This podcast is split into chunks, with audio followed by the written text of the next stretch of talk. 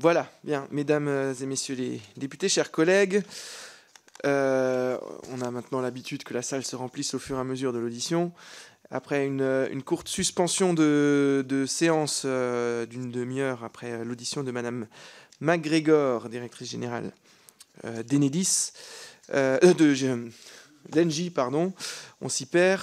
la commission d'enquête chargée d'établir les raisons de la perte de souveraineté et euh, d'indépendance énergétique de la France, a le privilège d'accueillir M. Daniel Ververde, membre de l'Académie des technologies et qui fut de 2015 à 2018 administrateur général du commissariat à l'énergie atomique et aux énergies alternatives. C'est notamment à ce titre que, euh, que, nous vous recevons. Monsieur Ververde, je vous remercie d'avoir euh, rapidement accepté de participer à cette audition. Nous avons la, semaine dernière auditionné deux de vos prédécesseurs, M. Yannick Descata et M. Pascal Colombani. La commission n'a malheureusement pas pu poursuivre ses investigations sur la douzaine d'années précédant le début de vos fonctions comme administrateur général du CEA, lesquelles avaient été au cours de cette période exercées par M. Burja puis Bigot. Voilà, c'est les, réalités de la vie. Cependant, euh, Monsieur Ververt, votre connaissance du CEA ne date pas de votre nomination comme administrateur général. Vous avez en effet été directeur des applications militaires au sein de cet organisme de 2007 à 2014, et donc vous pourrez sans doute, même si seul le nucléaire civil relève de la compétence de la commission d'enquête, nous dire quelques mots sur les apports réciproques de ces deux domaines de recherche, civil et militaire, ainsi que sur la prévention des risques de prolifération lors de la conception de nouveaux réacteurs. Je rappelle que vous avez été auditionné notamment le 15 mars 2018 par la commission d'enquête créée par l'Assemblée nationale sur la sûreté et la sécurité des installations nucléaires, auquel j'avais d'ailleurs euh, l'honneur de, à laquelle j'avais d'ailleurs l'honneur déjà de, participer. L'objet de la présente commission d'enquête est différent. Il est plus axé sur la sûreté et la sécurité du système énergétique dans son ensemble et sur la question du processus décisionnel euh, au plus haut niveau de l'État qui conduit euh, au pilotage de ce système. Le début de votre mandat, en 2015, évoque immédiatement la loi sur la transition énergétique et la croissance verte, ainsi que les programmations pluriannuelles de l'énergie, euh, qui ont vraisemblablement orienté euh, les recherches et travaux effectués par le CEA. L'arrêt des réacteurs de recherche tels qu'Osiris et un peu plus tard celui du programme de recherche Astrid euh, n'en résulte pas, ou en résulterait-il voilà une, première question. Lors de la préparation de ces programmations au sein d'alliances regroupant divers organismes publics de recherche dans le domaine de l'énergie, des réflexions avaient été menées en parallèle sans, que l'on sache si ces travaux été pris en compte ou non dans le cadre de la programmation. Comment, comment, au sein même du CEA se répartissaient alors les effectifs de chercheurs entre le développement nucléaire d'une part et les diverses autres recherches technologiques, dont celles afférentes aux énergies renouvelables? Enfin, Monsieur Ververde, vous avez pris en charge le CEA à une période marquée par les difficultés du chantier de Flamanville, les suites notamment industrielles pour la France de l'accident de Fukushima et la réorganisation de la filière nucléaire. Sur ces différents points, votre avis nous sera précieux, sachant qu'un questionnaire préparé par le rapporteur vous a préalablement été adressé. Avant de vous donner la parole pour un propos liminaire, il me convient il convient de respecter la procédure prévue par l'article 6 de l'ordonnance du 17 novembre 1958 sur les assemblées parlementaires qui prévoit que les personnes auditionnées par une commission d'enquête prêtent serment de dire la vérité, toute la vérité, rien que la vérité. Aussi, je vous invite donc, Monsieur Ververde, à bien vouloir lever la main droite et dire je le jure. C'est bien noté, mais écoutez, je vous laisse la parole pour euh, un propos introductif. S'il vous plaît. Ceci, voilà, vous m'entendez Très bien. Monsieur le Président, Monsieur le rapporteur, Mesdames et Messieurs les députés membres de la Commission, permettez-moi tout d'abord de vous remercier de votre invitation à témoigner devant, devant votre commission d'enquête visant à établir les raisons de la perte de souveraineté et d'indépendance énergétique de la France. Et pour commencer, vous l'avez déjà pas mal entamé, mais permettez-moi de me présenter en quelques mots. Je suis ingénieur diplômé de l'École centrale Paris et j'ai réalisé ma carrière au CEA, le commissariat à l'énergie atomique et aux énergies alternatives, comme on dit depuis 2010, où j'ai successivement occupé plusieurs postes, pour l'essentiel à la direction des applications militaires, la DAM, en général je dirais la DAM, et pour mon dernier poste comme administrateur général, avant de prendre ma retraite. aujourd'hui en, quelques mots. De temps en temps, le CEA me demande un conseil et je le donne avec plaisir. Et je suis président d'une association qui s'appelle Terratech, qu'avait créé le CEA il y a une vingtaine d'années et qui vise à diffuser l'usage donc des supercalculateurs dans l'industrie, dans la recherche. Voilà, voilà, ce sont mes fonctions à temps partiel. Il ne faut pas que je l'oublie, mais pendant toute la durée de mon euh, j'allais dire, de mon passage au CA, donc pendant près de 40 ans, été en parallèle professeur de mathématiques appliquées à l'École centrale Paris. Donc, vous avez en face de vous un ingénieur mathématicien qui a commencé sa carrière en développant des logiciels de simulation numérique pour les armes nucléaires françaises. Puis j'ai assumé un certain nombre de responsabilités au sein du département de mathématiques appliquées, qui avait également la charge des supercalculateurs de la dissuasion française. J'ai ensuite été le premier directeur de la simulation lorsque la France a décidé que la garantie des armes françaises nucléaires ne serait plus apportée par des essais nucléaires. Alors, la simulation, vous le savez probablement, comprend trois grands volets. Un grand volet de physique des armes et un très grand programme de physique et de développement de logiciels le développement de, supercalculateurs pour simuler numériquement le fonctionnement des armes et de très grands instruments expérimentaux, le laser mégajoule, que je suis sûr vous connaissez en Aquitaine, et l'installation de radiographie X et pure, qui est partagée avec le Royaume-Uni au travers du traité de Lancaster House, dont j'ai été l'un des rédacteurs, et qui est implantée en Bourgogne. Au-delà de leur rapport à la garantie des armes, ces trois volets de la simulation ont été développés dans un souci de souveraineté complète, en particulier pour ce qui concerne les supercalculateurs, qui sont une œuvre commune entre la dame et l'industriel Bull de l'époque, Atos aujourd'hui.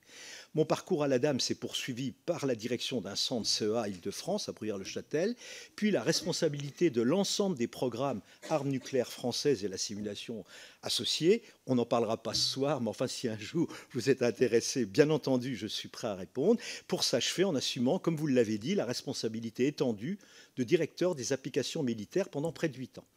Il est clair qu'au cœur de ces fonctions, les notions de souveraineté et d'autonomie stratégique de la France sont constamment présentes. Et la phrase que le général de Gaulle a prononcée lors d'une visite à la Dame, qui venait de réussir alors le premier essai nucléaire français, Gerboise Bleu, en est le fil d'Ariane encore aujourd'hui. Et je cite cette phrase, elle est intéressante pour éclairer la notion de souveraineté.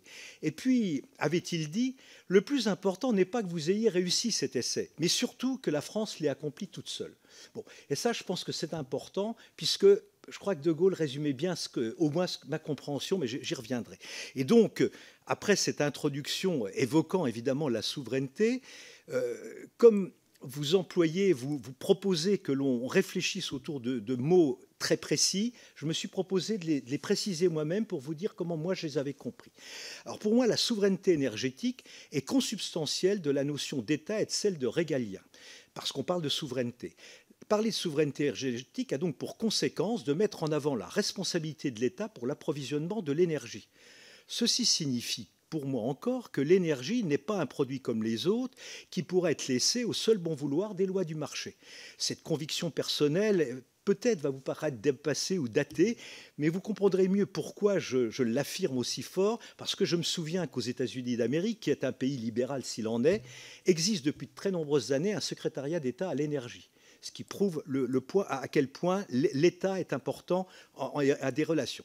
Au-delà de ces considérations politiques, il existe une raison très objective pour qu'il en soit ainsi et pour que l'État se saisisse de la responsabilité de l'énergie. En effet, les durées, les temps caractéristiques concernant l'énergie sont généralement très très longs, bien plus longs que les visions à court terme des arrêtés des comptes annuels des entreprises. Ceci signifie que les stratégies énergétiques doivent être pensées avec une vision très long terme, en admettant éventuellement de se priver de rentabilité au moins au début. Et c'est pour ça que, de mon point de vue, seuls les États ont la capacité de le faire. L'énergie étant éminemment du domaine régalien, l'État se doit par conséquent d'avoir une politique énergétique dont le but primordial, de mon point de vue encore, devait être de garantir à chaque citoyen, à chaque entreprise et à lui-même pour ses propres besoins, à lui l'État, qu'ils disposeront, disposeront tous de l'énergie dont ils ont besoin à tout instant, aujourd'hui et dans l'avenir, et ceci à un prix raisonnable.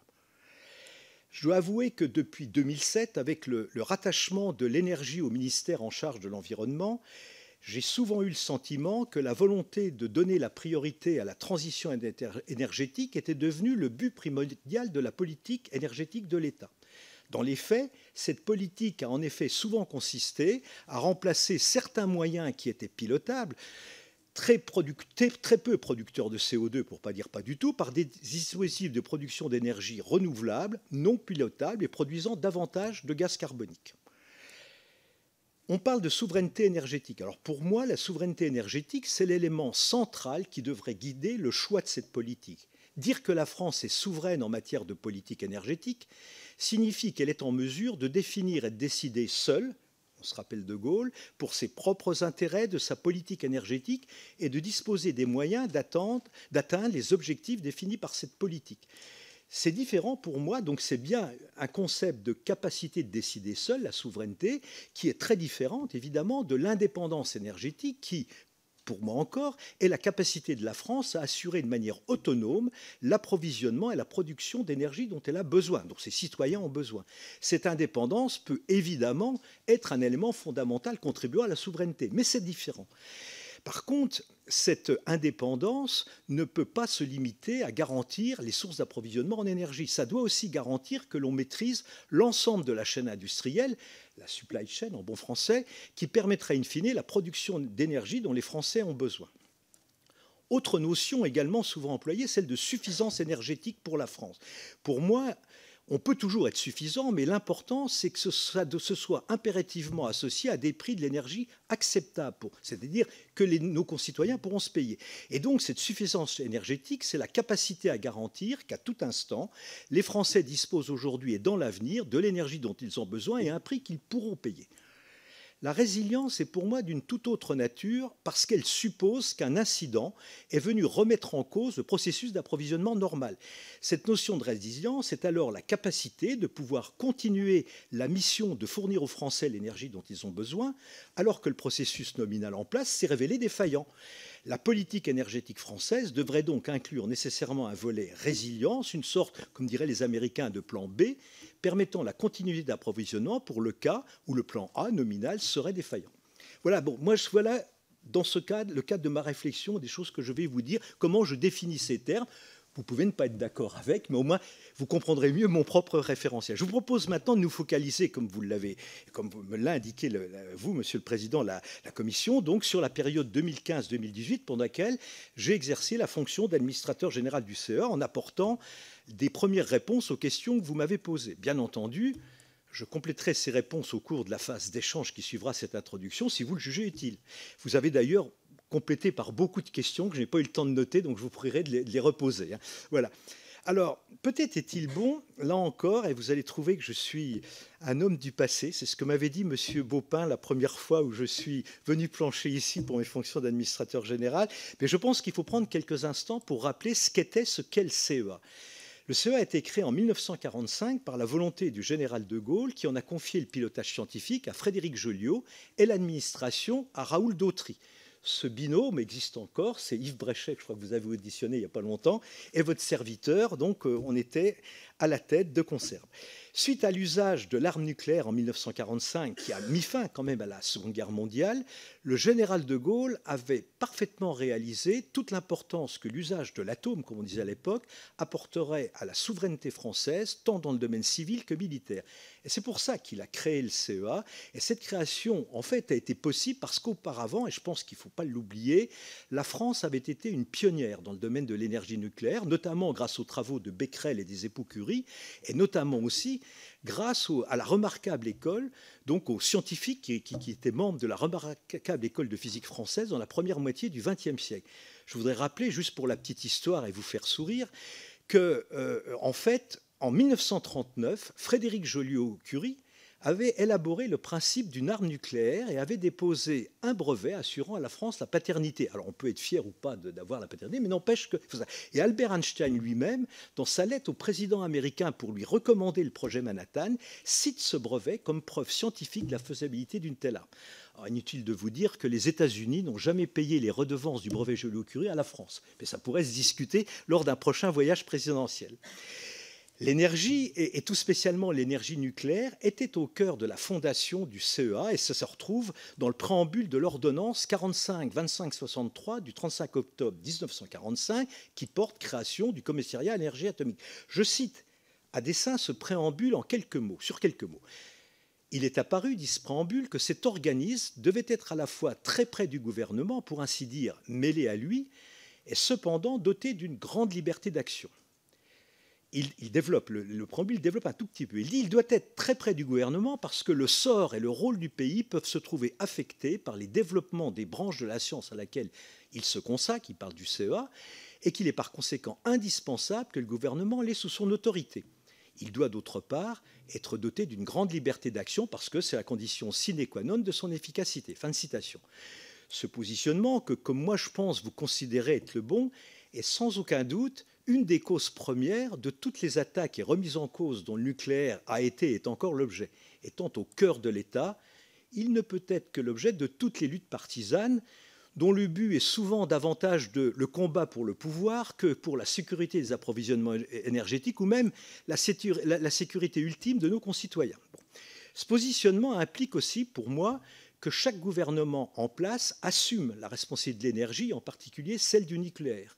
Dit autrement, si un gouvernement n'assume pas cette responsabilité et a, pardonnez-moi cette expression, euh, le nucléaire honteux, cela conduit de facto à la déconfiture du système de production d'énergie nationale.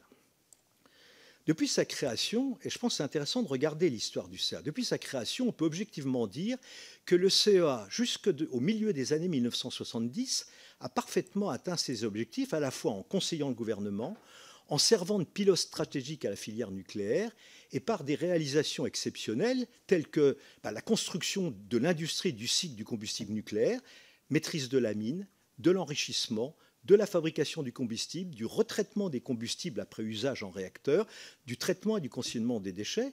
Mais le CEA a aussi construit, défini deux catégories de réacteurs nucléaires, on l'oublie quelquefois, les graphites gaz à uranium naturel, ceux qu'utilisait EDF, mais aussi les réacteurs à eau pressurisée, ceux à bord des sous-marins nucléaires, donc euh, des, lanceurs d'engins, à l'uranium enrichi. Le CEA a aussi réaliser en toute autonomie les armes qui constituent notre dissuasion et des chaufferies nucléaires qui permettent à la sous-marinade française de jouer en première division aux côtés de ses homologues américaines et russes. Depuis cette période des années 1970, pour les activités civiles du CEA, je ne parle pas de celle de la dissuasion, ce rôle au cœur de l'État a été progressivement renié, tout d'abord avec le choix de la technologie des réacteurs Westinghouse en 1974 pour EDF, Ensuite, avec l'externalisation de la division industrielle en 1976 et la création de Cogeba. Ensuite, en 2002, avec la perte du contrôle de ses filiales, la création d'Areva, dont le management ne lui a pas été confié, mais a été confié à l'Agence des participations de l'État, même si le CETA restait actionnaire. Et puis, in fine, en 2016, avec, vous avez cité la, réorganisation d'Areva, eh bien, ça a signifié pour le CEA la fin de l'actionnariat par cession de ses parts à l'État français pour financer très partiellement d'ailleurs, le, démantèlement des installations de recherche du CEA en lieu à place d'une dotation budgétaire annuelle. Et donc, si on résume, autrefois organisme au cœur de l'État qui représentait, qui portait la stratégie nucléaire et, j'allais dire, la souveraineté, sous la responsabilité du Premier ministre, le CEA est désormais, pour la partie civile de son activité, un établissement public industriel et commercial, cantonné dans une activité de recherche à majorité non nucléaire, qui peine à financer par la dotation budgétaire ne serait-ce que les salaires de son personnel, et dont le principal budget nucléaire est dédié au démantèlement de ses installations. Voilà, donc ça c'est le parcours, et je pense que quand on s'interroge sur la, perte de souveraineté, ce que je viens de dire y contribue. Enfin, c'est ma conviction, au moins, vous me permettrez de voir. Je voudrais également, avant de commencer, vous donner, parce qu'on parle souvent de beaucoup de choses techniques. Le problème, le nucléaire, c'est l'enfant, enfin, c'est la fille aînée de, de, la science physique, et chimie d'ailleurs, et, il me semble important d'avoir en tête quelques, quelques données physiques, sinon on ne comprend pas forcément bien ce qu'on se dit. Et donc, la première chose, la première donnée que j'aimerais vous donner, c'est la quantité le nombre de grammes de CO2 qu'on rejette dans l'atmosphère quand on produit 1 kWh d'électricité en fonction du mode de production. les chiffres que je vais vous donner sont tirés de la base de données de l'ADEME, bon, et donc qui sont, par définition objectifs. Il faut que vous sachiez que quand on produit 1 kWh d'électricité avec du charbon, on produit plus d'un kilogramme de CO2. Donc 1060 grammes pour être précis. Avec du fuel, 730 grammes.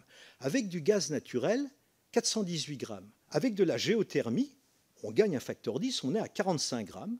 On est à 43 grammes avec le solaire, 14 grammes avec l'éolien à terre, 6 grammes avec l'hydraulique, à égalité selon l'ADEME, donc avec le nucléaire.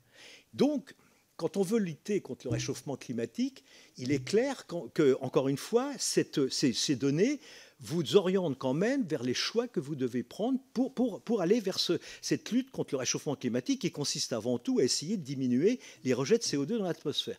Et donc, je me suis dit que cela vous distrairait quelques secondes, donc si, euh, et ça vous sensibiliserait à ce choix du moyen de production, si on faisait un petit exercice d'application numérique en mettant en perspective deux faits qui se sont produits en 2020.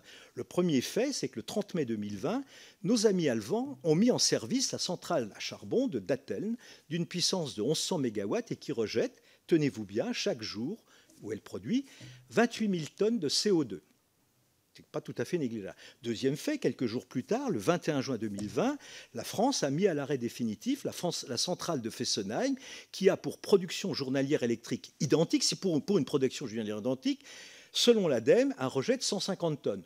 Alors ça, si, ça intègre évidemment les tonnes qui ont été rejetées pour la construction, la fabrication du béton, des aciers, etc. Mais enfin, c'est 150 tonnes. Et donc, quand vous mettez en perspective les deux, vous vous rendez compte qu'à partir de mi-2020, c'est 8 millions de tonnes de CO2 supplémentaires que l'Europe rejette chaque année avec cette opération de swap, chaque année en plus. Donc ça donne une idée, et effectivement, ça donne une idée, je dirais, des choix techniques. Et, donc, encore une fois, euh, c'est ça qu'il faut avoir en tête. La seconde donnée technique que j'aimerais que vous ayez en tête, c'est la composition de l'uranium naturel, celui qu'on va chercher à la mine. Alors, comme vous le savez probablement, il est composé de deux isotopes, deux sortes d'atomes d'uranium, de l'uranium 235 pour moins de 1%, 0,7% pour être précis, 0,72 même, et 99,3% d'uranium 238. Or, celui des deux atomes qui est utile pour les centrales du parc français, c'est l'uranium 235. Mais celui-ci, dans l'uranium naturel, n'est pas en proportion suffisante pour que la réaction en chaîne se développe. Et donc, on va devoir enrichir l'uranium pour que la proportion d'uranium 235 atteigne 4%. Donc on fait passer de 0,7 à 4%. Mais comme le principe même de la chimie, c'est que tout se, tout se, transforme, rien ne se perd, rien ne se gagne. En même temps que vous fabriquez une tonne d'uranium enrichi, vous fabriquez 8 tonnes d'uranium appauvri, qui lui n'a pas d'emploi à ce jour, ou n'a plus d'emploi à ce jour. La troisième donnée importante, c'est qu'il faut que vous ayez en tête, mais je suis sûr que vous l'avez, c'est la consommation d'uranium annuelle que l'on fait en France, donc dans le parc EDF. On consomme 900 tonnes d'uranium enrichi à 4% chaque année, on les introduit dans le parc, ils y restent pendant 4 ans. Ceci implique donc qu'on a fabriqué pour ces 900 tonnes 700 tonnes, 7000 euh, tonnes d'uranium appauvri. Au 31 décembre 2013, il y a eu un inventaire précis de cet uranium appauvri. On en possédait sur le territoire français 286 000 tonnes. Alors, si vous faites le calcul, on est à beaucoup plus de 300 000 tonnes aujourd'hui. Enfin, et j'en terminerai là, pour produire de l'électricité, sur les 900 tonnes que l'on a introduites dans nos réacteurs, 36 tonnes vont être brûlées. Ce sont les déchets, comme on le dit, ou les cendres de la réaction euh, nucléaire qui s'est produite. Et donc, si on en a brûlé 36 tonnes, il en reste 864 tonnes qui sont encore utilisables parce qu'ils contiennent 1% de plutonium, 99% d'uranium pauvri. C'est ce qu'on récupère à l'usine de Lague. Quatrième donnée, et c'est là où je voulais en venir, c'est que les réacteurs à neutrons rapides du style Superphénix et Astrid ont la propriété spécifique, qui n'est pas le cas des réacteurs à eau, de transformer l'uranium 238 dans du plutonium de bonne qualité, fissile pour les réacteurs, exactement comme l'est l'uranium 235. Et donc, l'utilisation des 300 000 tonnes d'uranium appauvri dont la France est propriétaire et qui est sur son territoire permettrait de fournir de l'électricité à la France pour plus de 5000 ans. Quand on fait le calcul, c'est 8000 ans, mais je n'ai pas voulu forcer le trait, ce qui serait fait en totale autonomie. Donc, Dit autrement, et, j'allais dire en introduction, nous avons la connaissance physique d'un process, nous avons la matière sur le territoire qui permettrait d'avoir plus de 5000 ans d'électricité en toute autonomie. Ça suppose de faire des réacteurs de génération 4, bien entendu. Voilà, donc c'était quand même la donnée physique importante. Après, on a le droit d'être contre. Et évidemment, si on ne veut pas que le, nucléaire soit, soit pérennisé, il faut surtout supprimer cette filière. Il y a ça me paraît clair. Mais il faut avoir en tête cette donnée. Voilà, après, c'est un choix politique. Je voudrais revenir donc maintenant plus précisément donc à, la période où j'étais âgé du CEA pour évoquer la question que vous m'avez posée, le contexte énergétique d'alors et la façon dont ça a pu avoir un impact sur les décisions stratégiques. J'avoue, j'ai moins bien instruit cette question que les questions que vous m'avez posées, donc vous y reviendrez, je vous en prie. Voilà.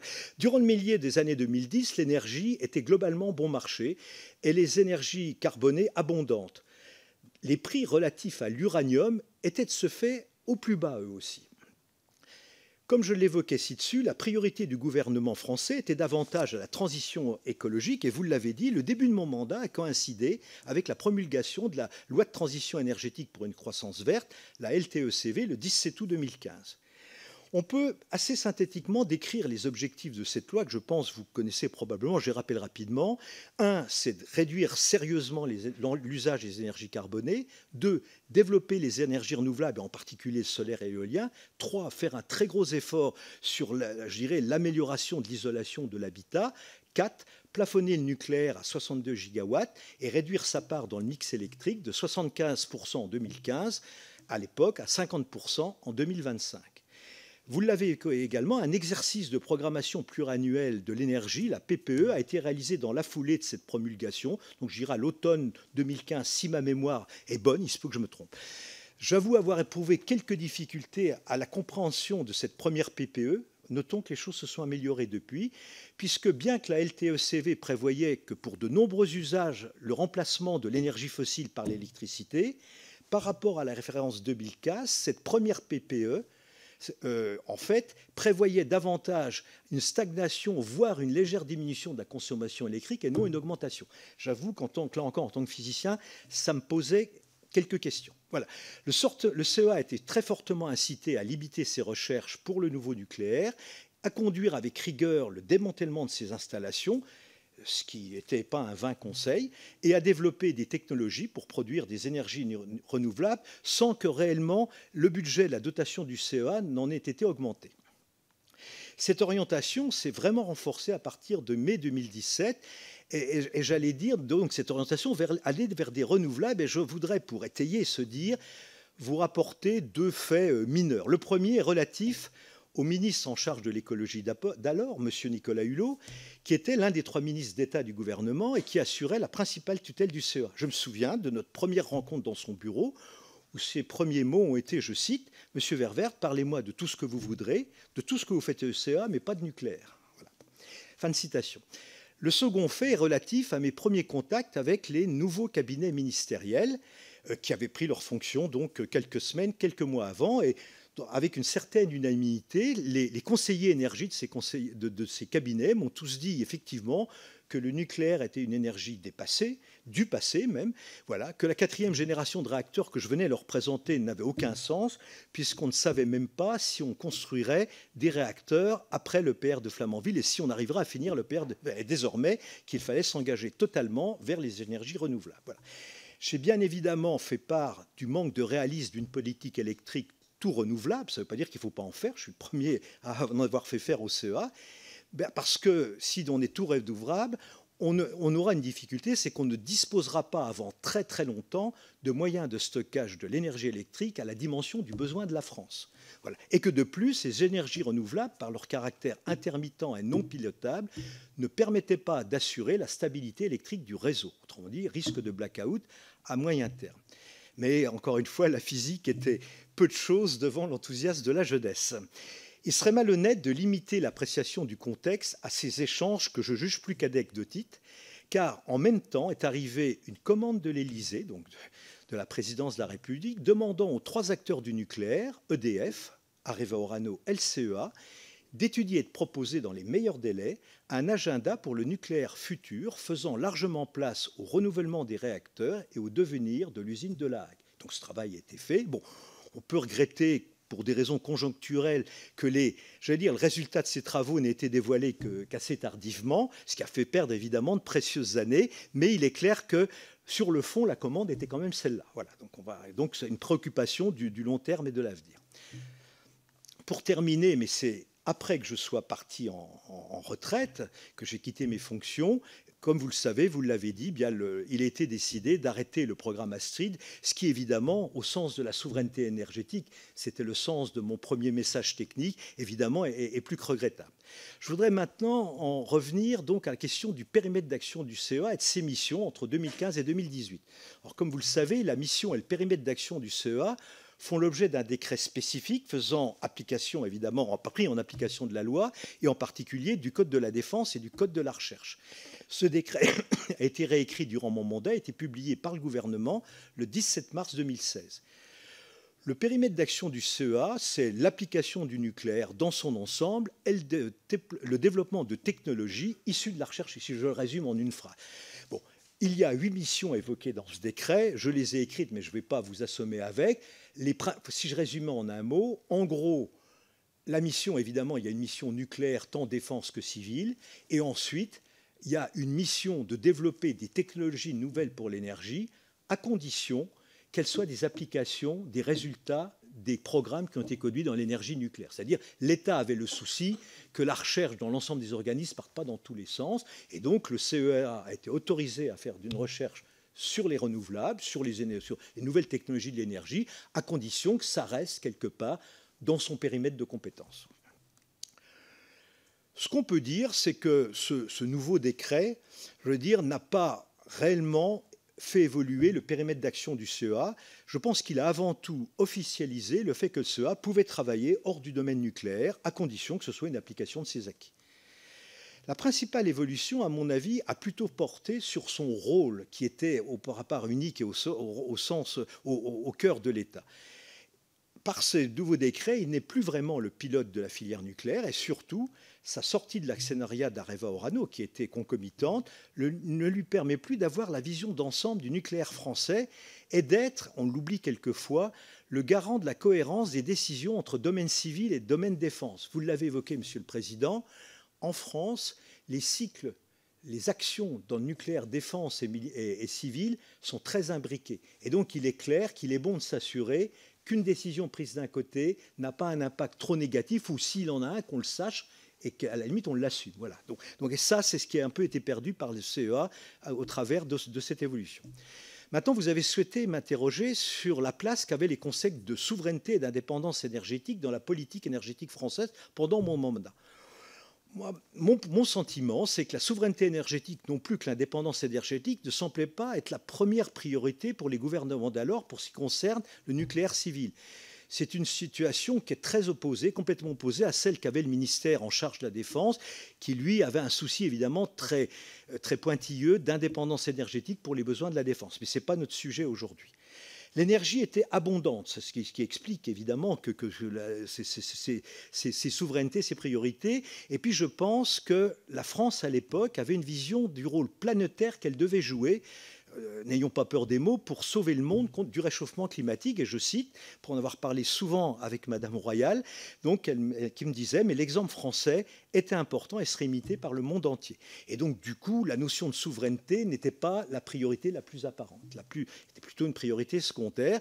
Et donc, je pense qu'encore une fois, pendant cette période, du fait de l'énergie abondante, du fait de la volonté d'avancer à marche forcée dans, je dirais, la, transition énergétique, même si certains pourront penser qu'on n'allait pas encore assez vite, faisait qu'effectivement la notion de souveraineté, d'indépendance était un peu passée au second plan. S'agissant maintenant, autre question que vous m'avez posée, de la chaîne de décision publique en matière de politique énergétique. il me semble qu'elle est en place, et ceci depuis plus de dix ans. Elle est constituée de plusieurs instances que vous connaissez plus ou moins bien. L'instance la plus haute dans le domaine du nucléaire civil s'appelle le Conseil de politique nucléaire. Il est présidé par le président de la République et c'est le lieu qui réunit l'ensemble des acteurs publics concernés. Et suite à ce conseil, le président décide toutes les questions relatives au nucléaire civil.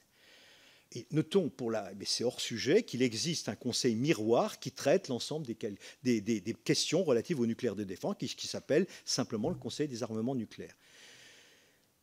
Une autre instance très importante est le comité de l'énergie atomique. Du fait de sa responsabilité devant le président de la République de la bonne exécution des décisions qui sont prises tant en Conseil de politique nucléaire qu'en Conseil des armements nucléaires, le Premier ministre préside le comité de l'énergie atomique pour donner les orientations qui viennent du président, qui ont été décidées, et évidemment s'assurer de leur bonne exécution. Donc, instance extrêmement importante qui, euh, donc, j'y reviendrai tout à l'heure parce qu'il y avait une annexe à la question, donc, donne lieu à des séances soit dédiées civiles, soit dédiées défense. En dessous de cette instance, le conseil d'administration du CEA, qui est un conseil d'administration et qui est présidé par l'administrateur général. Deux comités en dessous ont un rôle très important. Euh, le comité, alors je vais d'abord parler de la défense, il y a un comité qui s'appelle le comité mix armée CEA et qui tous les mois est l'organe qui s'assure du travail et de l'avancée des travaux du CEA et qui évidemment fait un suivi budgétaire et technique de tous les projets. Une telle instance n'existait pas avant le décret de 2016 et j'ai souhaité, et j'ai obtenu gain de cause, qu'on crée un comité des engagements. Alors il s'est appelé un comité, il s'est ensuite des engagements pour le nucléaire civil avec la même fonction. C'est-à-dire, moi je pense que le CEA travaillera d'autant mieux que les tutelles le suivront de près. Alors, ce comité a été mis en place, prévu par le décret, mais son rôle n'a pas pu être autant étendu que, que le comité miroir qu'est le comité mixte. J'y reviendrai tout à fait. En fait, dans le domaine du nucléaire civil, mon point de vue, c'est que la gouvernance n'a objectivement aucune raison de ne pas fonctionner aussi bien que dans le domaine de la défense, mais force est constater qu'il n'en est pas tout à fait ainsi. Et la principale raison est pour moi que les ministères civils tutelles du CEA, au moins quand j'étais administrateur général, ne souhaitaient pas ou ne pouvaient pas s'engager, pour des raisons euh, qui, qu'il faudra leur demander. Et d'une part, je pense qu'il aurait été compliqué, ils ne souhaitaient pas donner des directives trop précises de recherche au CEA, et réciproquement, ils ne souhaitaient pas s'engager sur des budgets. Et ça, évidemment, quand vous êtes un organisme de recherche qui prépare le long terme, c'est quand même compliqué à vivre. Voilà. Donc pour moi, j'allais dire, vous me posez la question, je vais être très très précis. Voilà. Et vous avez souhaité donc si les institutions en pratique ont permis que les scientifiques du CEA, donc votre serviteur, puissent exposer clairement les problématiques, la réponse, ma réponse est mitigée. Euh, et d'autant quand je compare ce qui se passait du côté défense, où là, il y a, une possibilité de dialogue et de, remonter l'information très directe, et, qui est plus compliqué du côté civil. Alors, je voudrais dire quand même un mot. Je pense que les choses se sont améliorées depuis. S'agissant même du Conseil de politique nucléaire, je le rappelle, présidé par le président, sa réunion n'a pas eu de caractère systématique durant mon mandat. C'est-à-dire que ce n'est pas quelque chose qui revenait, qui, correspondait à un suivi euh, lourd. Bon, ça arrivait de temps en temps. Par contre, ce qui m'a frappé, là encore venant du monde de la défense, où le SGDSN prépare les choses avec rigueur et quelquefois avec des exigences très dures, la préparation des réunions auxquelles j'ai assisté n'était pas très bien organisée. Pire, l'information qui devait être apportée au président de la République n'était pas protégée, voire préparée la veille pour le lendemain. Je ne vous cacherai pas qu'il m'est arrivé de recevoir à minuit par mail personnel sur mon mail personnel à la maison des fiches qui devaient être présentées le lendemain au président, ce qui, euh, pour moi qui venais du monde de la défense, qui pensait que le président devait en avoir la primeur, me semblait un petit peu, un, peu limite. Donc c'est bon, mais je pense que les choses se sont grandement améliorées. Euh, vous le demanderez à mon successeur. Pour ce qui concerne le comité de l'énergie atomique, comme je l'ai dit, le décret qui régit l'établissement CA prévoit que ce comité doit se réunir deux fois par an une fois au moins pour l'activité civile, une fois au moins pour l'activité défense. Et pour l'activité civile, il est impératif que ce soit le Premier ministre qui le préside, tout simplement parce que trois ministères civils y participent parce qu'elles sont les tutelles du CEA. Et il est clair qu'il y a besoin d'un arbitrage au-dessus de ces trois tutelles. Durant mon mandat de trois ans, il ne s'est réuni qu'une fois sous la présidence de M. Manuel Valls. Alors, il est clair que cette carence n'a pas permis, ne m'a pas permis de demander autant que je le voudrais l'arbitrage du Premier ministre. Venons-en à, la, partie défense. Pour l'activité défense, il s'est réuni systématiquement chaque année sous la présidence du ministre ou de la ministre euh, qui était en charge des, armées ou de la défense par délégation du Premier ministre. J'ai dit un mot du conseil d'administration du CA, il s'est révenu régulièrement, euh, tous les membres, y compris du tutelle, étaient présents. Par contre, vous, prendrez quelques instants pour, voir quel est le niveau des représentants des tutelles et vous verrez que ce sont des niveaux plutôt subalternes euh, par rapport au ministère, ce qui fait que ça n'en fait pas vraiment un lieu d'expression du CEA. D'autant que ce conseil d'administration est vraiment un lieu où siègent les, représentants salariés, à qui on donne, on fait une large place, évidemment, à leur, pour les écouter. Et donc, euh, c'est pas une bonne. Et enfin, le comité des engagements, je l'ai déjà dit, se réunit pour examiner le sérieux des projets qui doivent être lancés, et ça, on s'en sait bien. Par contre, sa responsabilité en termes de suivi, comme le fait comité mix, de suivi quasiment au mois le mois, comme j'aurais le souhaité, ça, ça n'a pas été possible de le faire, ce que je regrette personnellement. Euh, j'avais aussi souhaité, vous parliez de dialogue avec les tutelles, que soit établi un plan à moyen et à long terme glissant, c'est-à-dire une sorte de vision d'ensemble donnant l'ensemble des programmes sur lesquels doit travailler le CEA, que cette vision d'ensemble soit mise à jour une fois par an, et puis qu'évidemment les devis et les budgets correspondants ils soient mis et soient mis en regard. Bon. Ceci, bah, et ça, ça se fait dans le domaine de la défense. Il y a un PMLT à 15 ans, glissant, qui se fait tous les ans. Bon.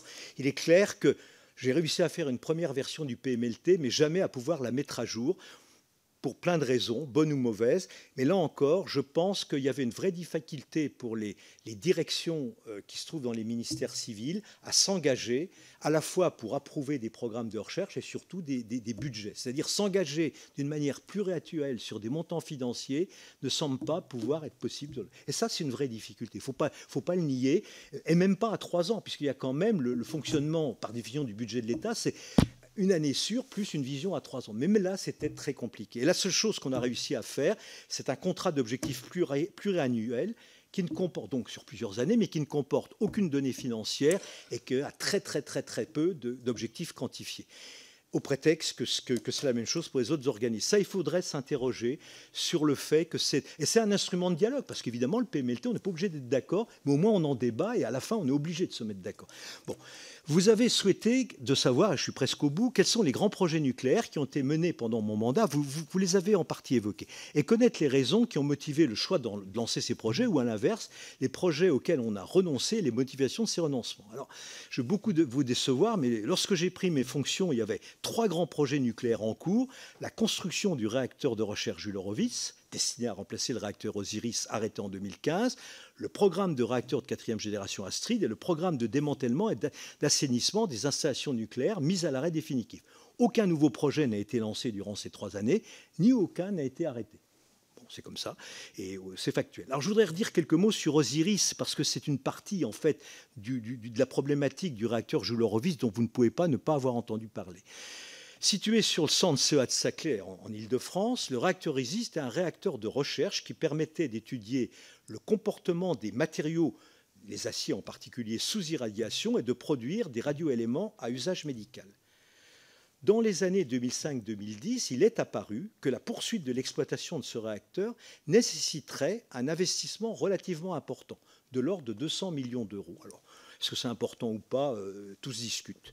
Voilà. Compte tenu de sa localisation géographique en Ile-de-France, avoir un réacteur en Ile-de-France, c'est quand même quelque chose de compliqué. On peut toujours, pourrait toujours avoir un accident.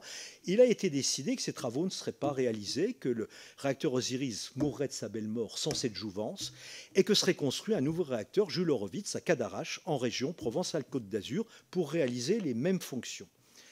L'arrêt définitif du réacteur Osiris, qui d'abord était programmé au début de la décennie 2010, a finalement été décalé à fin 2015 afin d'essayer de s'ajuster au mieux au calendrier de construction du réacteur Jules Horowitz. Il n'a pas été possible, pour des raisons de sûreté, de prolonger davantage le fonctionnement d'Osiris en 2015. L'ASN euh, avait, enfin, s'y était pas opposée, mais imposait que nous fassions les travaux qu'elle avait prescrits, ce qu'on peut comprendre. Voilà. Je reviens maintenant au réacteur Jules Horowitz, qui était, il devait le remplacer. Donc, il a été lancé dans les dernières années de la décennie 2000. Et cette construction donc, à Cadarache a très vite rencontré des difficultés techniques et surtout budgétaires, si bien que lorsque j'ai pris mes fonctions d'administrateur général en 2015, la maîtrise calendaire et financière de ce projet donc, a été le principal enjeu pour moi. Et s'agissant du projet, l'essentiel de, de mes préoccupations été de trouver une ressource financière supplémentaire et de reconfigurer certains contrats industriels pour évidemment essayer de, les rendre moins chers, donc pour essayer de continuer la construction. Et très franchement, cette situation a gravement hypothéqué toute possibilité de lancer un nouveau projet nucléaire. Moi-même, et là encore, il ne s'agit pas d'imputer ça au gouvernement à qui vous voulez, moi-même, à partir du moment où j'avais un projet sur les bras pour lequel il manquait un milliard, je ne me sentais pas de relancer un nouveau projet pour lequel il aurait fallu trouver de nouveaux milliards. encore une fois, ça n'aurait pas été raisonnable. C'était mon rôle d'AG du CEA de dire, bah non, on ne lancera rien de plus tant qu'on n'aura pas bien, voilà. Bon, alors après, je suis critiquable, on peut me, me faire tous les reproches qu'on veut, mais c'était mon choix. J'en viens avec le dernier projet, le projet de réacteur de quatrième génération Astrid, qui a été lancé au tout début de la, décennie 2010 avec plusieurs objectifs. Le premier, après l'arrêt définitif du réacteur Phoenix en 2009, était de doter la France d'un réacteur à neutrons rapides, mettant en œuvre des innovations importantes par comparaison par exemple à Superphénix, en particulier pour la sûreté. Pour être simpliste, je dirais que Superphénix est un réacteur en termes de sûreté de niveau on va être gentil, un et demi, même pas deux comme les, comme les réacteurs à rapide. Astrid avait l'ambition d'être au niveau également entre 3 et 4, donc d'avoir une sûreté beaucoup plus, euh, enfin, je dirais beaucoup plus forte.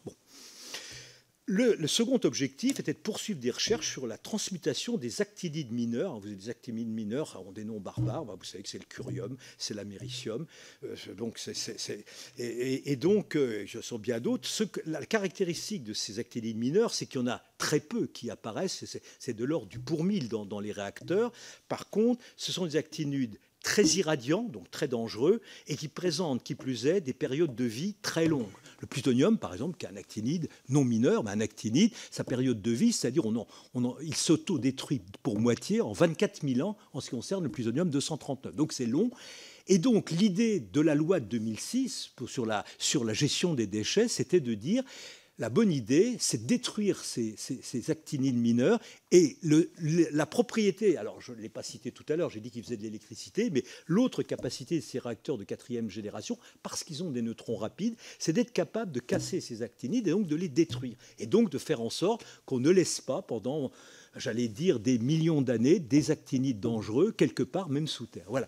Donc, d'où l'intérêt de travailler sur ce prototype. C'est ce que demandait la loi de 2006. Hein. On n'a rien inventé, on n'a fait qu'exécuter ce que nous demandait la représentation nationale. Le troisième objectif, au moins aussi important, était de maintenir la compétence française, tant chez les chercheurs que chez les industriels, qui risquaient de disparaître suite à l'arrêt de Félix.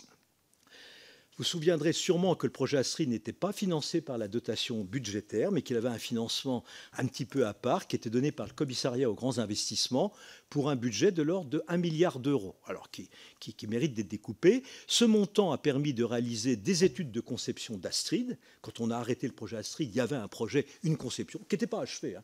il y aurait eu encore du travail, mais reconnaissons, il y a eu pas mal de choses de faites de mobiliser des industriels d'une future supply chain pour environ un quart du budget, qui ont eux-mêmes cotisé sur leurs fonds propres, et donc on a gardé une compétence industrielle, on l'a encore là en ce moment, et de remettre à niveau un certain nombre d'installations expérimentales au CEA, indispensables à la démonstration d'une part de l'adéquation de la conception aux besoins donc, euh, qu'on avait assigné à ce réacteur, et également à la sûreté du réacteur projeté, puisque, je le disais, on avait l'ambition d'avoir un réacteur beaucoup plus sûr que...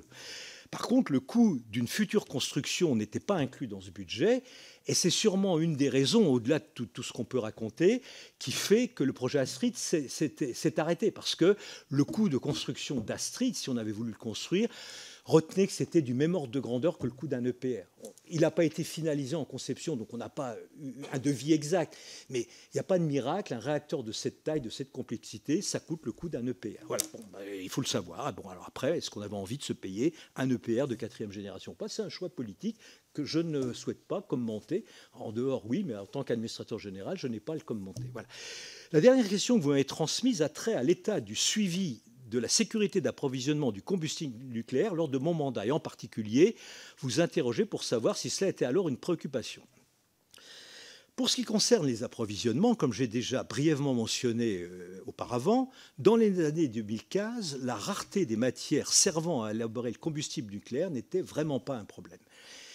J'écarte dans cette réponse l'approvisionnement des matières nucléaires pour la défense, qui faisait l'objet d'un suivi très rigoureux, et qui est une préoccupation permanente à la fois de la dame, enfin même du directeur des applications militaires que j'étais, et des de toutes les autorités gouvernementales jusqu'au plus haut niveau de l'État, c'est-à-dire jusqu'à la présidence. Voilà.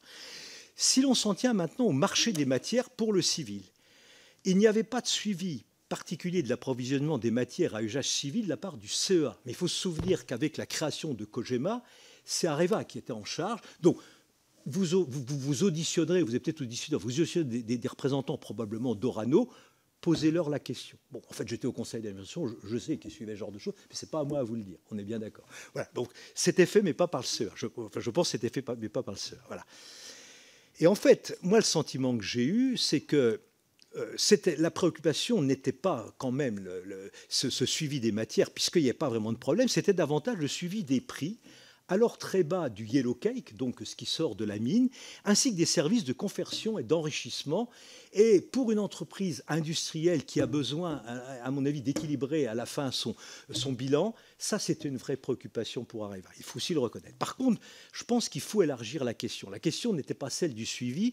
La question pour moi, au-delà des matières elles-mêmes, c'est qu'il y avait une très très grave préoccupation quand j'ai pris mes fonctions, qui était l'avenir d'Areva lui-même et sa capacité à poursuivre son exploitation, ne serait-ce qu'une année supplémentaire. En conseil d'administration, la question s'est posée plusieurs fois. Donc, euh, c'est pas, c'est pas, ce que je vous dis n'est pas, n'est pas une mince affaire. Et quand j'ai pris mes fonctions fin 2015, juste, j'ai dû les prendre allez, quelques mois après M. Philippe Varin, qui avait pris les siennes à la présidence d'Areva. Et celui-ci a constaté l'immense difficulté financière dans laquelle se trouvait Areva, tant dans la construction en cours des EPR, en particulier celui d'Olkiluoto en Finlande, mais également, je pense que la Flamanville n'aidait pas, n'aidait pas. Et puis par ailleurs, donc, euh, il est clair qu'il y avait un problème de, nécessité de déprécier certains actifs miniers qui avaient été surévalués et donc qui creusaient le trou d'Areva. Voilà.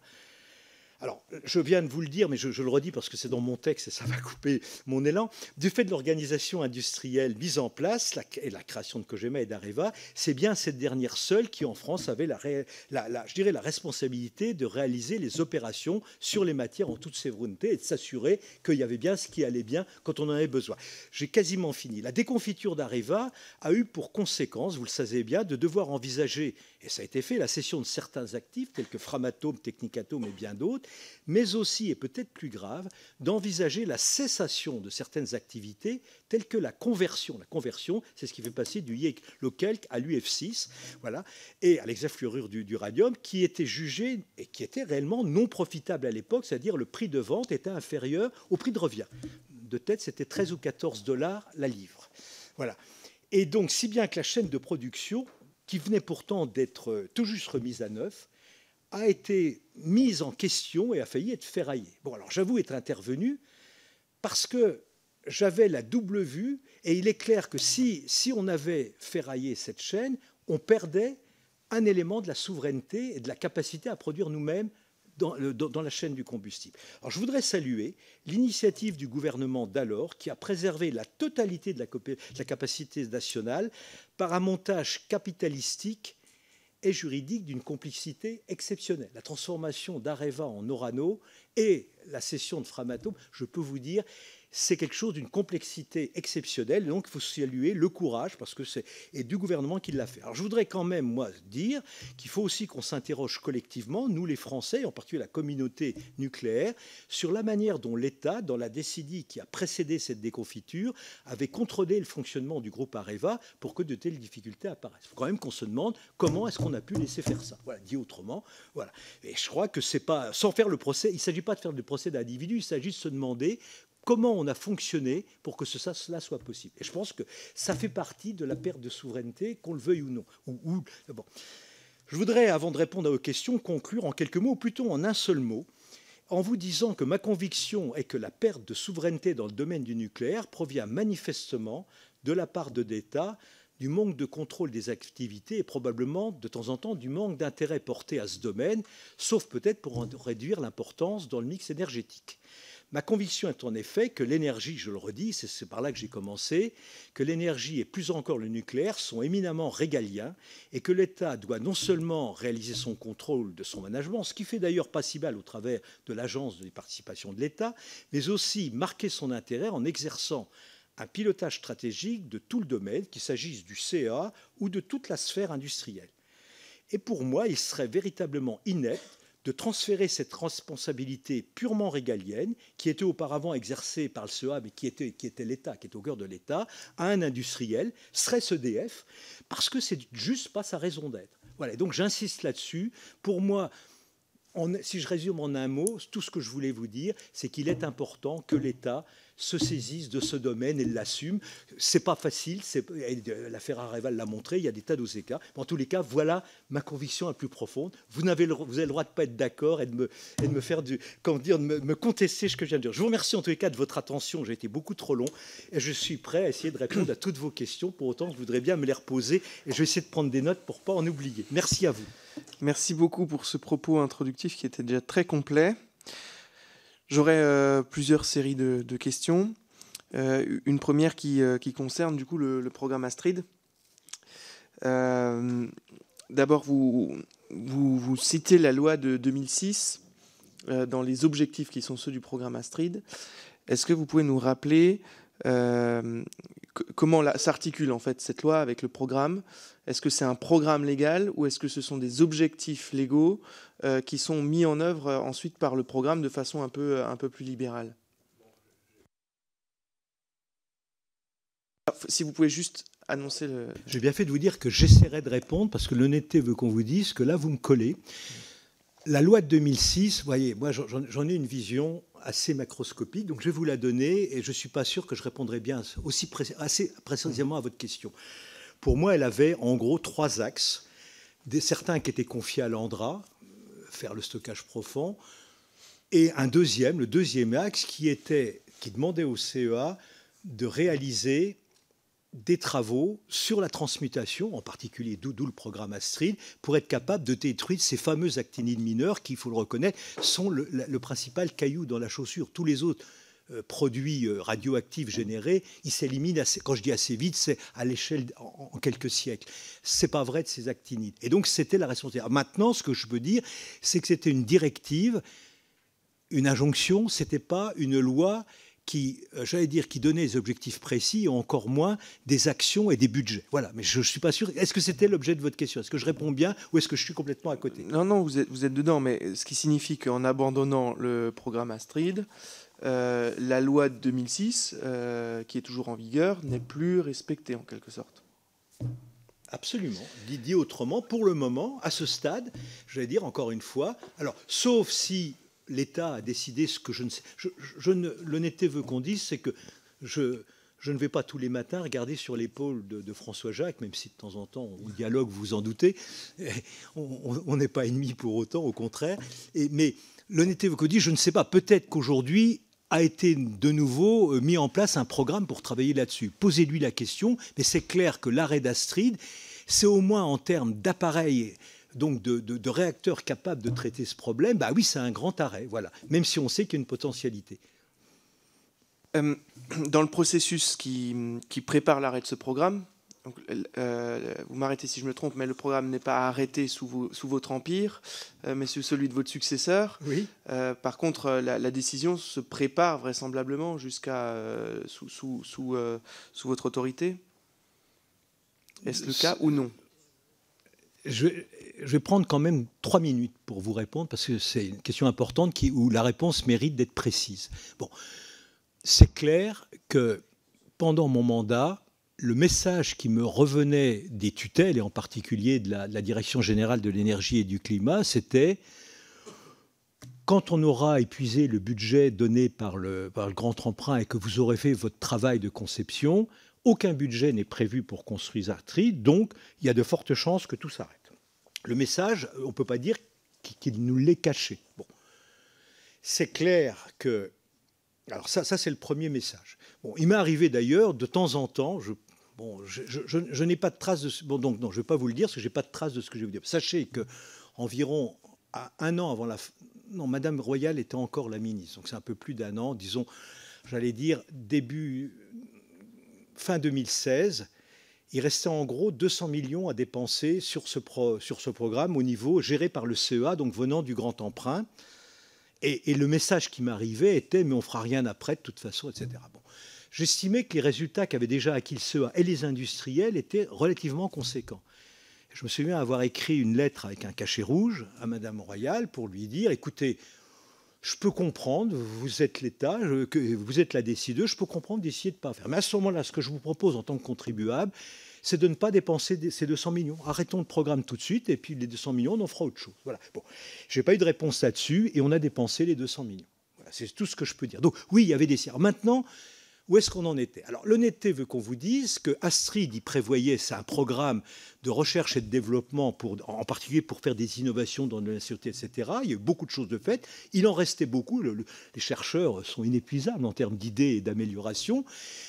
Donc, et, puis il y avait la décision à un moment donné de dire il y a un design, pardon, il y a, il y a une conception, il y a une définition d'Astrid, on le finalise et on le construit. Bon, moi, quand euh, j'ai senti qu'effectivement, il n'y aurait pas le budget, il n'y a pas la possibilité de construire ce réacteur, j'ai écrit au gouvernement et j'ai fait la proposition suivante. J'ai dit, écoutez, je peux comprendre encore une fois, l'argent est rare, euh, que dépenser l'équivalent du coût d'un EPR, je peux comprendre que ce ne soit pas votre choix. Et puis je suis là pour exécuter ce que vous me dites. Par contre, la RD, c'est-à-dire l'avancée de la connaissance et la capacité à faire le moment venu, ça, il ne faut pas l'éteindre. Et donc j'avais proposé un programme de poursuite de la RD et de réalisation d'un tout petit réacteur de la centaine de mégawatts, donc d'un SMR rapide, dit autrement, d'un small modular réacteur rapide, parce que on pourra y venir. Enfin, je sais que de temps en temps, j'ai écouté évidemment certaines des auditions pour ne pas, pour pas, j'allais dire pour pas euh, trop appréhender ce que vous me demanderiez. en toute sincérité, j'avais donc fait la proposition de dire on poursuit d'une part le programme de recherche, donc les travaux papier, les travaux scientifiques, les calculs, les expériences de laboratoire, et au lieu de construire ce, réacteur qui sera déjà un démonstrateur à l'échelle industrielle, à 600 MW, qui était capable d'ailleurs de produire de l'électricité pour financer beaucoup de choses dans son fonctionnement, bon, de dire ok, je peux comprendre qu'on n'ait pas ces 10 milliards, c'est ce coût de l'EPR, par contre, je vous propose ça et d'avoir un petit réacteur alors, ce qu'on ce pourrait dire aussi, c'est que ce programme Astrid avait de très nombreuses collaborations internationales, dont une euh, très importante avec le Japon. Et donc, je pense que les Japonais qui avaient des soucis avec leur propre réacteur de recherche, l'un d'entre eux était sur une, est sur une faille sismique, donc je pense qu'il n'est pas question de leur démarrer. Bon, en fait, auraient été preneurs pour partager un tel réacteur et peut-être même d'eau. Donc c'était ça ma proposition, à dire oui, éventuellement pour ne pas construire tout de suite le gros Astrid qui coûte un EPR, non pour arrêter le programme. Donc j'ai écrit. L'honnêteté veut qu'on dise que j'ai quasiment, enfin je n'ai pas eu de réponse à, ma lettre. Voilà. Mais c'était ça ma proposition. Mais il se peut que ce soit en partie repris aujourd'hui. Posez-leur la question. Et quand et à qui avez-vous proposé ça? Ah, Quand j'écrivais, en général, c'était à mon ministre de tutelle. Dit, le, là, là, le ministre en charge de l'énergie. Et je l'ai fait, je vous dis, euh, avec François Gaucher, euh, 2017. Je n'ai pas la date exacte, mais je propose, encore une fois, voilà, c'était proposé. Euh, est-ce que, est-ce que, euh, est-ce que ce, cette alerte comprenait aussi des éléments euh, sur les évolutions du, du parc nucléaire mondial et les besoins à venir sur les enjeux du combustible? Non, ce n'était pas spécialement le combustible. Moi, pour moi, enfin, attendez, sur l'aspect mondial, honnêtement, non. C'était plus. Moi, pardon, mais 40 ans, vous, vous dirigez euh, la vous travaillez dans la dissuasion, vous êtes quand même très marqué par le service de la France plus que du monde entier. pour moi, bon, donc très franchement. je, reformule. Euh, historiquement, le, CEA euh, a un rôle sur le cycle du combustible, même si vous l'avez détaillé dans votre propos introductif. Celui-ci a évolué avec Kojima, puis Areva, Framatome, etc. Euh, néanmoins, euh, la notion de disponibilité du combustible reste un enjeu au regard de la consommation euh, de, du minerai à l'échelle mondiale. Tout à fait. il, y a est clair que il y a eu une forme de stop and go des projets nucléaires au niveau mondial. Est-ce que c'était quelque chose qui était dans voilà, les objets de, de, réflexion du, du, CEA Oui, et, j'allais vous dire, bon, la note doit, être, doit encore exister dans les archives du CEA, ah, sauf si on a détruit mes, papiers, mais ce que je ne crois pas. Donc, euh, à la limite, vous pourriez vous la, demander. Moi, j'en ai pas, à titre personnel, quand j'ai quitté le CEA, je n'ai emmené aucune des notes que j'avais écrites. Question de des, enfin, ça se fait pas. Par contre, oui, cette note, elle aborde. Pour moi, Astrid est la quatrième génération. C'est pas une affaire de réacteur. C'est peut-être d'ailleurs une des raisons qui, de temps en temps, je dirais, amener euh, une, certaine opposition, c'est parce qu'on a toujours présenté ça comme une affaire de réacteur. En fait, non. Moi, ma compréhension de cette quatrième génération, c'est une affaire de cycle de combustible. C'est-à-dire qu'on passe d'un cycle ouvert ou quasi ouvert tel qu'il existe avec les réacteurs à eau. Donc c'est un cycle où en fait on va à la mine, on consomme la ressource de terrestre, la ressource naturelle, qui est en gros, on en a une centaine d'années devant nous aujourd'hui, et puis on fait un déchet qu'on retraite, qu'on recycle éventuellement une fois avec du MOX, mais voilà.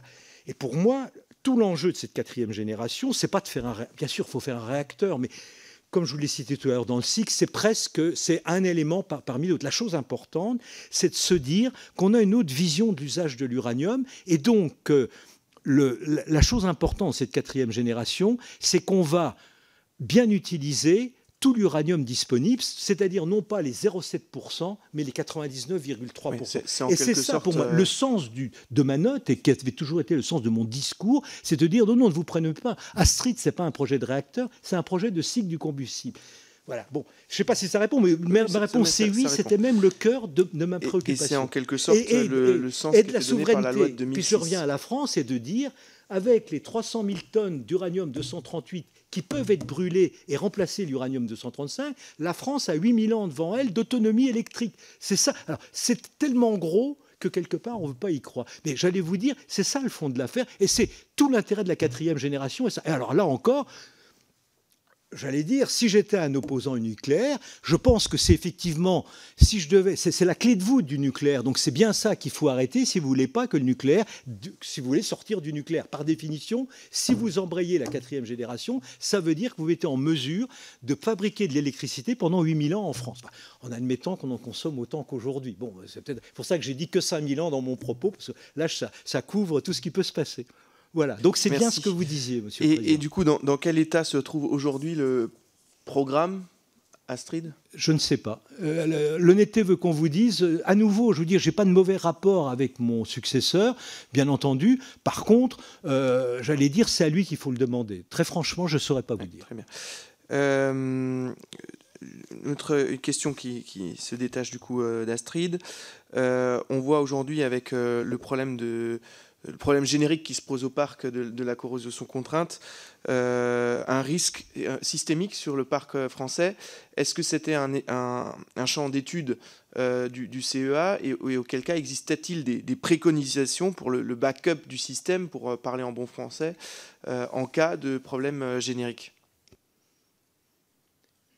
En fait, l'organisation actuelle de, la sphère nucléaire, dans laquelle du coup je réinjecte le, le CEA n'est pas, pas tout à fait celle-là. Je pense qu'aujourd'hui, en particulier pour les réacteurs du parc, le CEA n'est pas le, pilote stratégique, c'est EDF. Bon, euh, c'est comme ça. Voilà. Et éventuellement, pour la conception d'ensemble, voire l'entretien d'ensemble, euh, euh, Framatome aujourd'hui. Voilà. Le CEA intervient comme étant un petit peu la base arrière scientifique, le backup scientifique, et il intervient plutôt, j'allais vous dire, en pompier, quand euh, il y a de temps en temps des choses qu'on prévoit, des risques qu'on essaie de gérer, et donc il y a évidemment certains problèmes qui pourraient apparaître dans le parc qui sont étudiés par le CEA. Mais en moyenne, le CEA va plutôt intervenir pour participer à un problème correctif que pour anticiper un problème. Aujourd'hui, on est positionné comme ça sur les réacteurs du parc c'était ma remarque en disant, avec le choix de Westinghouse, avec le choix de Westinghouse, le CEA a été renvoyé comme étant un organisme de recherche, de support scientifique, de back-office scientifique, et n'est plus celui pour les réacteurs d'EDF qui est, qui est le pilote stratégique, le pilote scientifique. C'est plus le cas.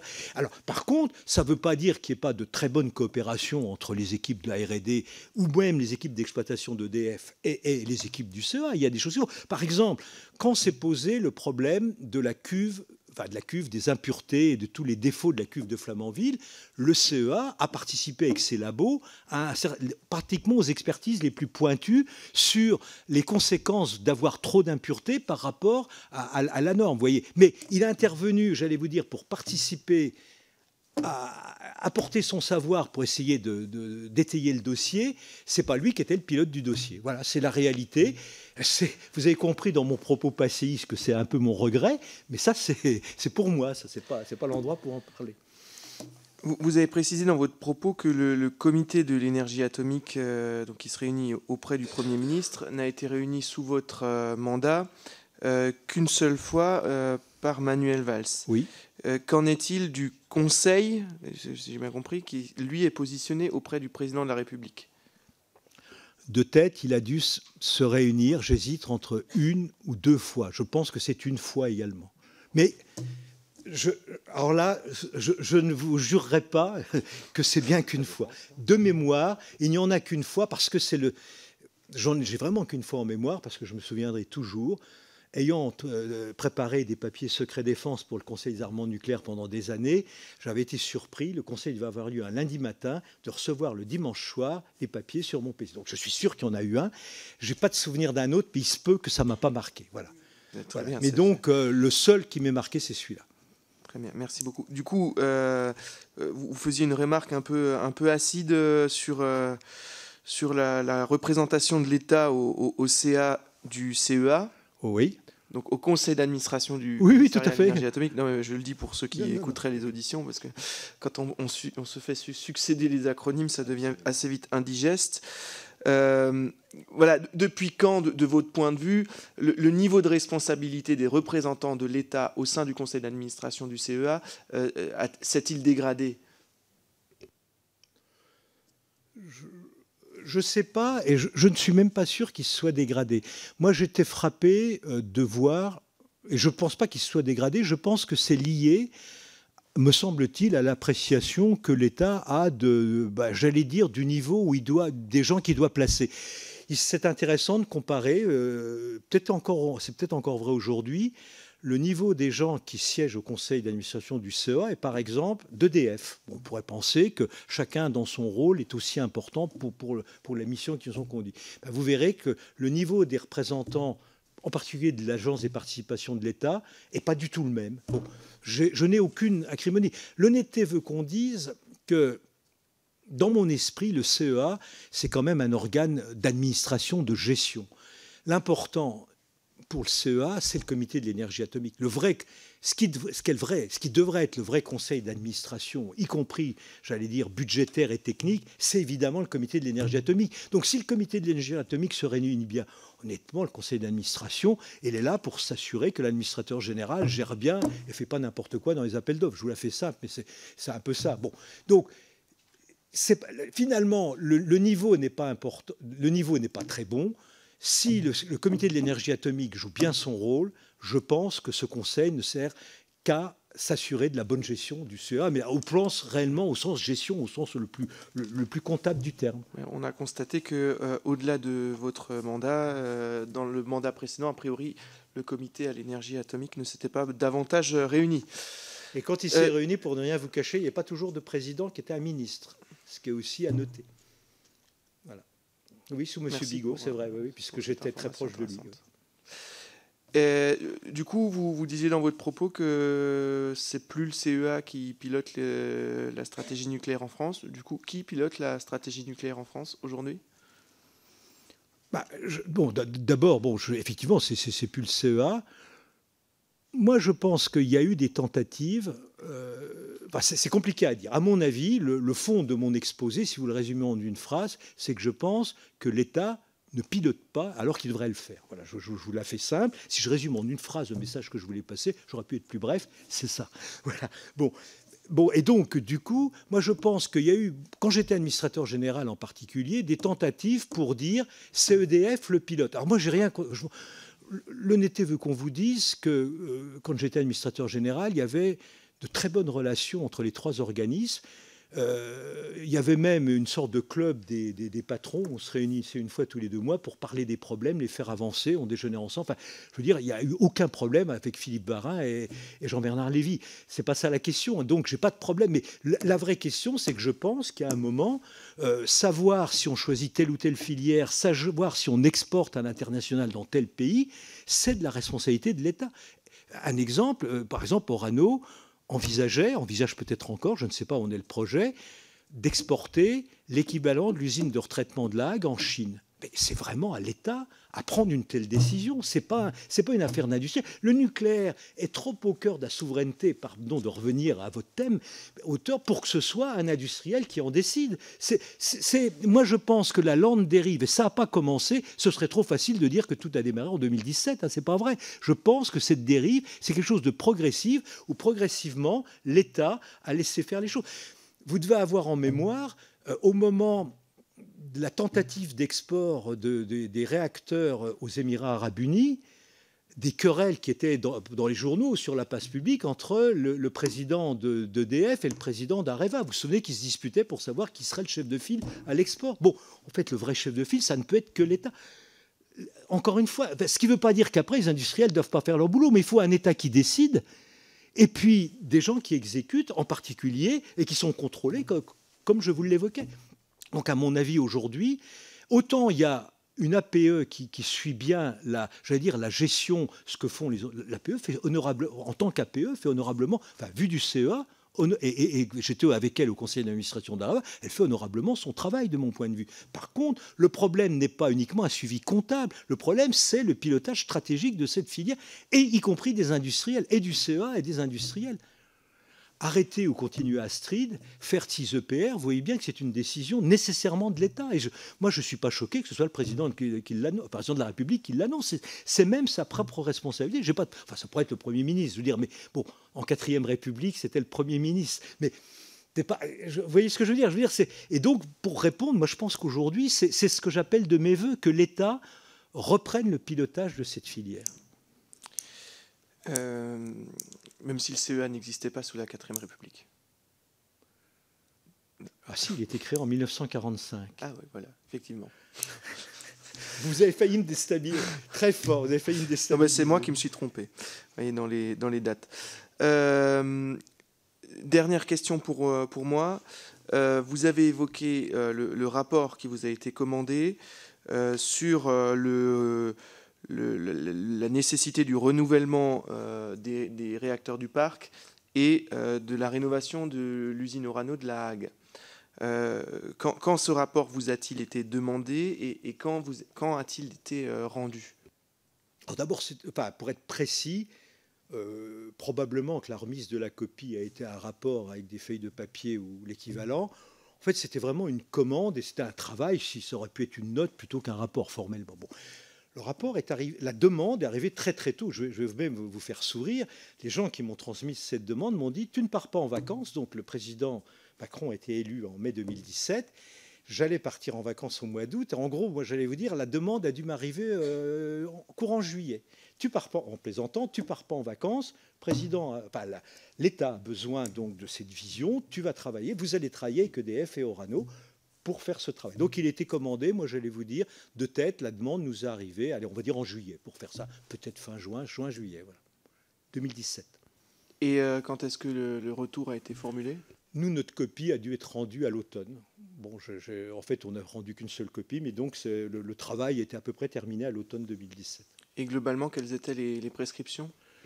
Écoutez, les, prescriptions, en fait, elles, s'intéressaient d'abord donc à, une estimation euh, des, durées de vie, pas des durées de vie encore à vivre des différents réacteurs. Elles s'intéressaient donc, euh, j'allais dire, à capacité de puissance, à puissance équivalente aux EPR qu'il faudrait créer pour remplacer l'ensemble des parcs qui, enfin, comme tous les produits, les réacteurs vont finir par s'arrêter. Et puis surtout, l'autre souci, si j'en viens à l'AG, c'est qu'aujourd'hui, les réacteurs qui utilisent le plutonium et, d'une manière générale le combustible MOX qui provient de la Hague, enfin qui, au départ a été extrait à la Hague, en fait, ce sont les 900 MW, le palier 900 MW qui est le palier le plus ancien.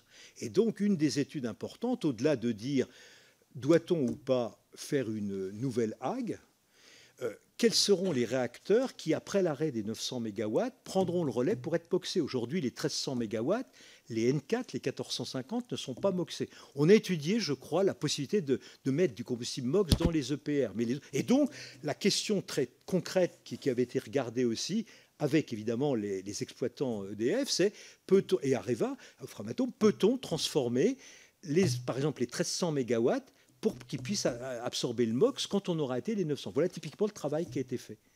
Et donc il y avait des. Et, la première recommandation, c'était, ça vous échappera pas, c'était de, réaliser, de lancer dans les meilleurs délais la construction de 6 EPR. C'est un chiffre qui est ressorti il n'y a pas très longtemps. Mais en fait, c'était le chiffre sur lequel tout le monde était d'accord, les exploitants, enfin les EDF, l'État, je pense, et puis euh, la DGEC, et puis, et puis nous-mêmes. Voilà, donc c'est. Merci. Donc vous avez euh, conseillé à l'État.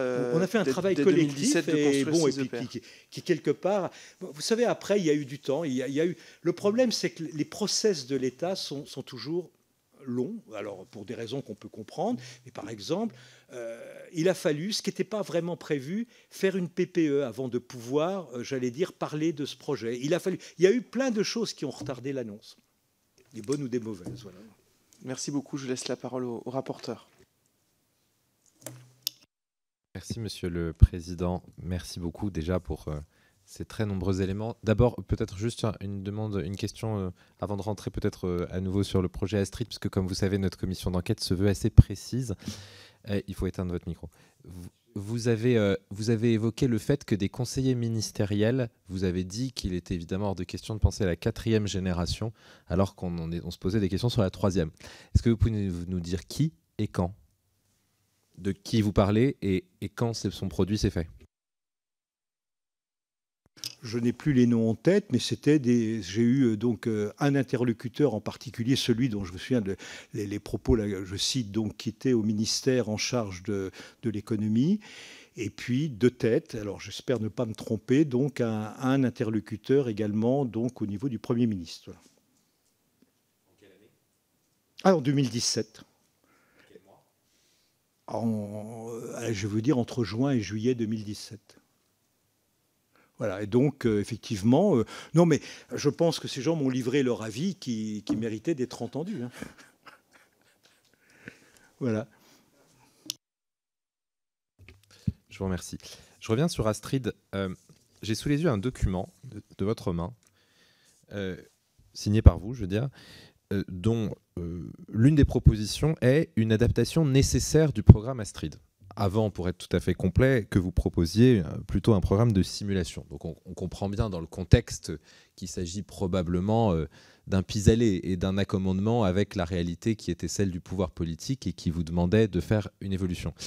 Mais pour tout vous dire, j'ai du mal à comprendre comment vous pouvez nous dire que c'est aussi important de mener correctement un programme comme Astrid et qu'en conscience, vous fassiez la proposition de l'adapter et de le réduire à une simulation. Donc est-ce que vous pouvez nous expliquer comment la proposition que vous faites ne vient pas euh, mettre un, coin dans, les principes importants que vous venez de nous expliquer et comment la proposition que vous faisiez euh, était en mesure de répondre efficacement, rapidement, étant entendu bien sûr que c'était un programme de long terme et que de toute façon, euh, la poursuite de la recherche n'avait aucune incidence sur notre capacité de production nucléaire à court et moyen terme.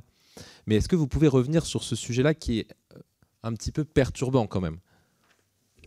Je suis peut-être passé trop vite. Je pensais l'avoir dit euh, au fil de la discussion. À nouveau, donc le programme tel qu'il avait été contractualisé avec le grand emprunt est un programme, donc je l'ai dit, de de RD, de conception, de remplacement d'installation et de remise à niveau d'une supply chain.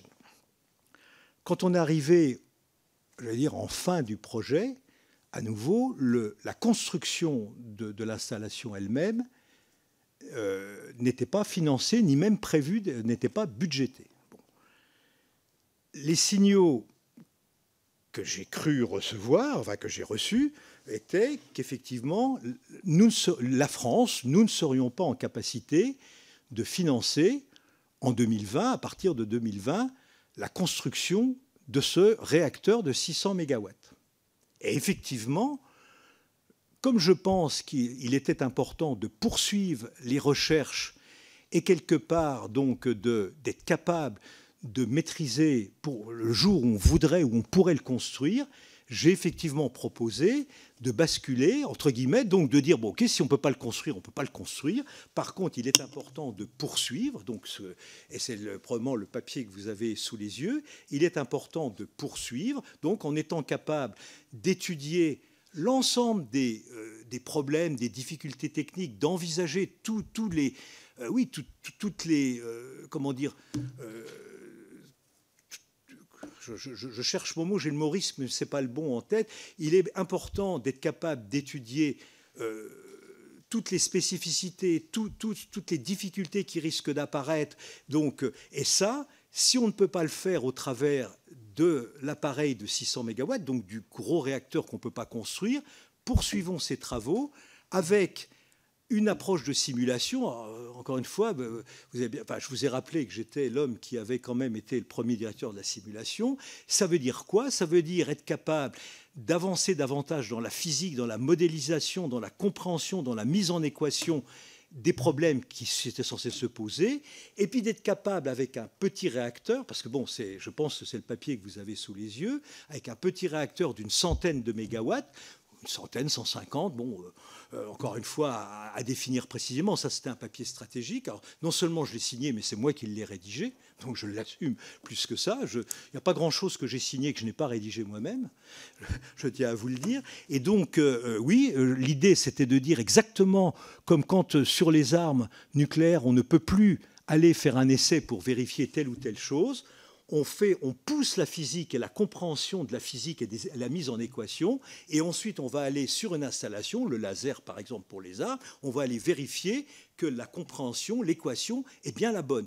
Et eh bien l'idée c'était de dire, si on veut continuer à maîtriser et à progresser dans la physique, oui, faisons un programme si on ne peut pas construire le gros réacteur. Je ne sais pas si ça répond à votre question, c'était en tous les cas l'état d'esprit qui m'animait en rédigeant cette note. Je n'ai pas été assez précis sur ce j'ai répondu, mais je vous redis la même chose. Je vous remercie. Oui, oui, oui, le président a des privilèges que le rapporteur n'a pas. Euh, je, vous remercie pour la réponse. Je reviens sur une des expressions que, euh, que vous avez utilisées, euh, parce que vous en avez parlé tout à l'heure en réponse à une des questions du président. Vous avez dit les signaux que j'ai reçus ou que j'ai cru avoir reçus. Je me permets de vous demander de préciser la question. auprès de qui par qui et, surtout quels éléments matériels Est-ce que c'était euh, une réunion, euh, une note, une instruction euh, Vous avez perçu qui vous ont conduit, de ce que je comprends de ce que vous dites, à écrire ce papier qui intériorise une partie de la contrainte et qui propose une solution dégradée, mais qui permet quand même de réaliser, je ne reviens pas sur ce que vous avez dit, d'effectuer des progrès significatifs? Et je veux dire, d'être capable de construire le moment venu en ayant continué à progresser. Bon, alors encore une fois, la première remarque que, j'aimerais faire, c'est que le CEA et son administrateur général, c'est certes des gens qui exécutent les directives qui viennent du gouvernement, mais c'est aussi des gens qui prennent des initiatives, d'autant que la compétence technique, au moins, elle est plutôt du côté du CEA, quel que soit le respect que j'ai pour les gens dans, dans nos gouvernements. Et donc, que devant, alors je reviendrai après le qui, où, etc., mais que devant une compréhension claire qu'on ne construirait pas, qu'il n'y aurait pas l'argent. Parce qu'encore une fois, je pense que personne dans les gouvernements était hostile. Ce n'était pas une affaire de principe, c'est bêtement une affaire d'argent. Je veux dire, et qui quand même, c'est le nerf de la guerre, qu'on le veuille ou non. Bon. Et donc, quand vous, vous comprenez, alors peut-être, encore une fois, quand vous comprenez, quand on vous fait comprendre que finalement, non, on ne pourra pas construire, bah, vous vous dites, qu'est-ce que je peux faire pour préserver l'acquis et continuer à progresser? Bon, après, on peut toujours dire, ah bah, j'avais deux solutions, soit je mettais mes équipes en grève, histoire de... Non, non, mais attendez, on se dit les choses telles qu'elles sont, soit au contraire, on dit, bon, bah, on comprend que l'État, il peut... C'est pas, pas Dieu le Père, et donc, du coup, il, il fait que ce qu'il peut, et donc, par définition, on va essayer de trouver une solution qui convienne à, tout le monde et qui permettent de, continuer. Voilà. Bon, maintenant, qui? Eh ben, Écoutez, il y avait deux. Il y avait d'abord une instance qui a été mise en place, une sorte de comité de suivi du, du projet, qui avait été mis en place par le. Euh, euh, je, l'appelle encore le commissariat aux grands investissements, il porte sûrement un autre nom maintenant, et qui se réunissait dans les locaux de la DGEC, donc à, la Défense. Et donc il est clair qu'au travers donc des, points d'avancée, bah, et dans les discussions, je ne suis pas sûr que c'était tracé ce que je vous dis, je ne pense pas que c'était tracé par un papier. Personne, évidemment, ne m'a écrit on ne vous construira pas les choses. Je veux dire, mais donc des échanges oraux, j'ai assez rapidement compris conclu qu'effectivement, on ne pourrait pas construire ce réacteur. Et donc, du coup, oui, j'ai pris sur moi et je l'assume complètement. Pour bien saisir votre réponse, vous n'avez pas d'instruction matérielle ou écrite qui vous annonce ou qui vous demande de vous recentrer euh, sur tel ou tel projet? Pardon, au contraire, c'est une proposition de la part du CEA, enfin de ma part, que j'assume complètement, avec l'homme qui dirigeait la direction des réacteurs de la POC, qui s'appelait la, direction de l'énergie nucléaire, qui était François Gaucher. Voilà. Oui, bon, en gros, on a, on, a, on a, fait ce travail tous les deux, moi spécialement, et encore une fois, la note que vous avez sous les yeux, euh, je prétends en avoir écrit au moins 80%. On n'en doute pas. en tout cas, je n'en doute pas. Euh, et, simplement un dernier point de précision sur ce sujet, parce que vous avez dit quelque chose qui, sous le contrôle du président qui était avec euh, moi à l'audition, me semble un peu dissonant avec ce qu'a dit M. Bréchet. Vous avez dit qu'il ne s'agissait pas d'une hostilité sur le fond, mais bien d'une affaire budgétaire. Vous, vous, vous maintenez ce point-là? Je ne sais pas ce que les gens ont dans la tête. Je veux dire, bon, les gens qui parlent, c'est clair l'objectivité, vous, devez voir également où vous avez accès au, budget, il n'y avait pas 10 milliards qui avaient été budgétés pour construire cette affaire, et peut-être même un peu plus, parce que, alors encore, vous savez comme moi que le coût d'un réacteur, en, quantité, j'allais vous dire, le coût des choses, en première approximation, c'est en gros leur poids. Donc la quantité de, matière à mettre dans, dans, Astrid. Il y, a un très bon programme qui s'appelle Price et qui vous le chiffre à peu de choses près. Le coût de, la plupart des choses que vous concevez, c'est en gros le poids des choses qui, donne son coût. en gros, le, le, très préliminaire design qu'on avait fait d'Astrid amenait à la conclusion qu'il coûterait de l'ordre d'un EPR. Bon, donc autrement dit, de 7 à 10 milliards. Voilà l'ordre de grandeur. Bon. Ayant conduit toute ma vie des grands projets, il y a même une loi qui, dit, alors là, vous, ce sera hors compte rendu, et c'est vraiment pour vous faire sourire, la meilleure manière de déterminer le nombre pi, c'est le rapport du coût final d'un projet qui était mal défini au coût initial. Donc, autrement dit, Astrid, on l'évaluait entre 7 et 10 milliards. Comme je vous l'ai dit, c'était un design extrêmement préliminaire, c'est-à-dire beaucoup de choses méritaient encore d'être affinées. Donc que de 10 milliards, on est glissé vers 15 ou 20, c'était pas exclu. Bon, il n'y avait pas le premier sou. Je ne savais même pas comment financer la fin du réacteur Jules Horowitz. Donc effectivement, j'ai pris sur moi de faire cette proposition. Voilà.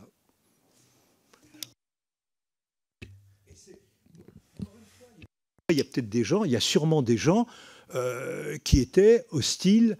Euh, bon, oui, ça doit exister. Je veux dire, encore une fois, les, Français euh, sont, sont, multiples et donc il y, en a qui, qui sont antinucléaires. Mais moi, je pense que la cause principale, ne serait-ce que dans le dialogue avec l'administration, l'administration n'était pas, n'a jamais été explicite en me disant on est hostile à ce que vous faites et par conséquent, il y a des gens qui doutaient sur le fait qu'on pourrait continuer. C'est ceux que j'ai cités, les conseillers, les, conseillers. Oui, ils doutaient, mais encore, ça, ça, fait partie des bon. Euh, oui, les gens ont le droit de douter, de pas être d'accord. Je veux dire, non, mais et ce doute, euh, est-ce que vous avez une idée de son origine? Parce que vous avez mentionné, la, vous avez mentionné précédemment dans l'audition le rattachement euh, de l'énergie au ministère de l'Environnement. Et donc, euh, d'une certaine manière, se pose aussi la question de la position ou de la doctrine que pouvait avoir la DGEC à ce moment-là. à votre, à votre époque, enfin, je veux dire, sous votre mandat, est-ce que vous avez d'abord perçu une évolution au sein de la DGEC et d'autre part, sur les sujets de recherche nucléaire, d'innovation nucléaire autant que sur cette euh, sorte de position que semblaient avoir euh, les, cabinets nourris, j'imagine, des administrations sur la troisième génération. Euh, quel est votre sentiment sur la, position à l'époque de la DGEC de son évolution potentielle? D'abord, pour essayer de parler de faits. Après, on peut, on peut, je pourrais leur prêter des, idées, mais je ne fais que les prêter, et puis ils diront ce qu'ils en pensent. Mais le dialogue avec la, la DGEC était toujours un dialogue j'allais dire, extrêmement administratif. En particulier, c'est avec eux, mais pas qu'avec eux, où j'ai essayé de travailler sur un PMLT. Et donc, le PMLT, là encore, c'était, je l'évoquais tout à l'heure, le plan moyen long terme. Un PMLT, c'est une ça, ça, pourrait être un texte commun. À l'époque, c'était plutôt une proposition du CEA disant voilà l'inventaire des programmes sur lesquels on peut travailler, on voudrait travailler voilà ce qui coûte. Et, le dialogue avec la DGEC n'a jamais été de dire on aime ça ou on n'aime pas ça, c'est ça la doctrine, c'est pas la doctrine, c'est pas ça. La réponse de la DGEC, c'était de dire si on prend tout ce que vous nous proposez, il y a de la surprogrammation, dit autrement, on n'a pas de quoi tout payer. Voilà, conclusion, faisons des choix. C'est tout, Le dialogue n'a jamais été dans ce domaine, j'allais dire, du, euh, j'aime ou j'aime pas. Honnêtement, non. Vous doutez bien que les dialogues, ils sont dans le fait, on paye telle chose, on paye pas telle chose, telle chose est prioritaire, telle chose ne l'est pas. C'est tout. Et donc, moi, je, je pense qu'effectivement, c'est ce que je vous ai dit d'ailleurs, la tendance générale était quand même non pas de développer du nouveau nucléaire ou beaucoup de nouveaux nucléaires, mais davantage de développer des, énergies renouvelables, des énergies, euh, en, on disait alternatives, j'allais vous dire, des, des, énergies renouvelables. Oui, voilà. Donc on nous a demandé de beaucoup travailler sur ces énergies renouvelables. Bon. Et comme le budget n'avait pas augmenté d'un centime, par définition, tout ce que vous mettez d'un côté, vous ne le mettez pas de l'autre. Voilà. Mais il y avait des directives claires pour augmenter la, quantité de choses, enfin, la, quantité de projets sur les renouvelables. Il faut que je. J'entends bien. On préfère que vous soyez concentré sur le fond que sur le micro. Euh, J'insiste quand même. Euh, pour le connaître par ailleurs, mais je, ne doute pas que les dialogues aient été budgétaires, administratifs ou de programmation. Néanmoins, vous aviez à la Direction générale de l'économie et du climat, à la fois en termes de formation et en termes de responsabilité, des ingénieurs qui avaient une connaissance au moins euh, approximative, partielle, peut-être un peu ancienne, mais de ces projets, ne serait-ce que parce qu'ils étaient aux responsabilités au moment des, du réacteur ou des réacteurs de quatrième génération qui fonctionnaient. Euh, est-ce que vous avez eu, même en dehors des réunions, des en dehors des réunions strictement administratives, des échanges avec la DGEC qui vous ont incité à penser euh, que le doute émis sur la quatrième comme sur la troisième génération, qui semblait être celui des conseillers ministériels avec lesquels vous avez eu des discussions, pouvait provenir euh, d'un certain nombre d'analyses de la DGEC ou pas du tout?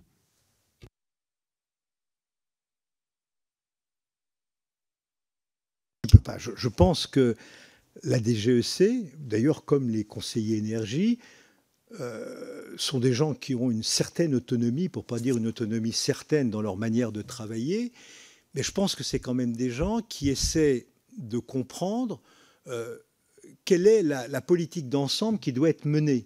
Et donc je pense, je ne sais pas quelle était leur conviction. Pour moi, je n'ai pas eu de discussion, j'allais dire, plus qualitative ou plus portant sur les sujets que vous dites, avec eux.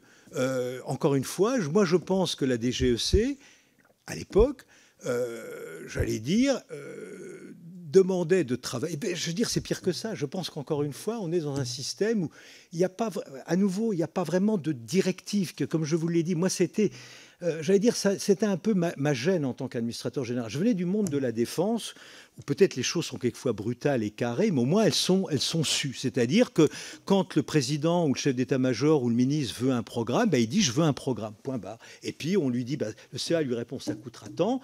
Il va évidemment négocier pour que ça coûte moins cher, qu'on en fasse moins, qu'on rogne là-dessus ou ça, mais et à la fin on se met d'accord. Le CA s'engage à lui faire un programme et, et le ministre s'engage à lui mettre le budget correspondant. Il n'y a pas du tout ce dialogue-là dans le monde civil. Et encore une fois, si le CEA n'est pas force de proposition, il n'y a pas vraiment de propositions qui viennent. Il y a éventuellement des encouragements ou le fait de dire oui, ça, ça coûte cher, vous feriez mieux de faire un peu ça. C'est pas du tout le même genre. Pour ça que Monsieur le Président disait, euh, vous avez dû apprécier la différence entre ces deux sphères. Bah oui, c'est très différent.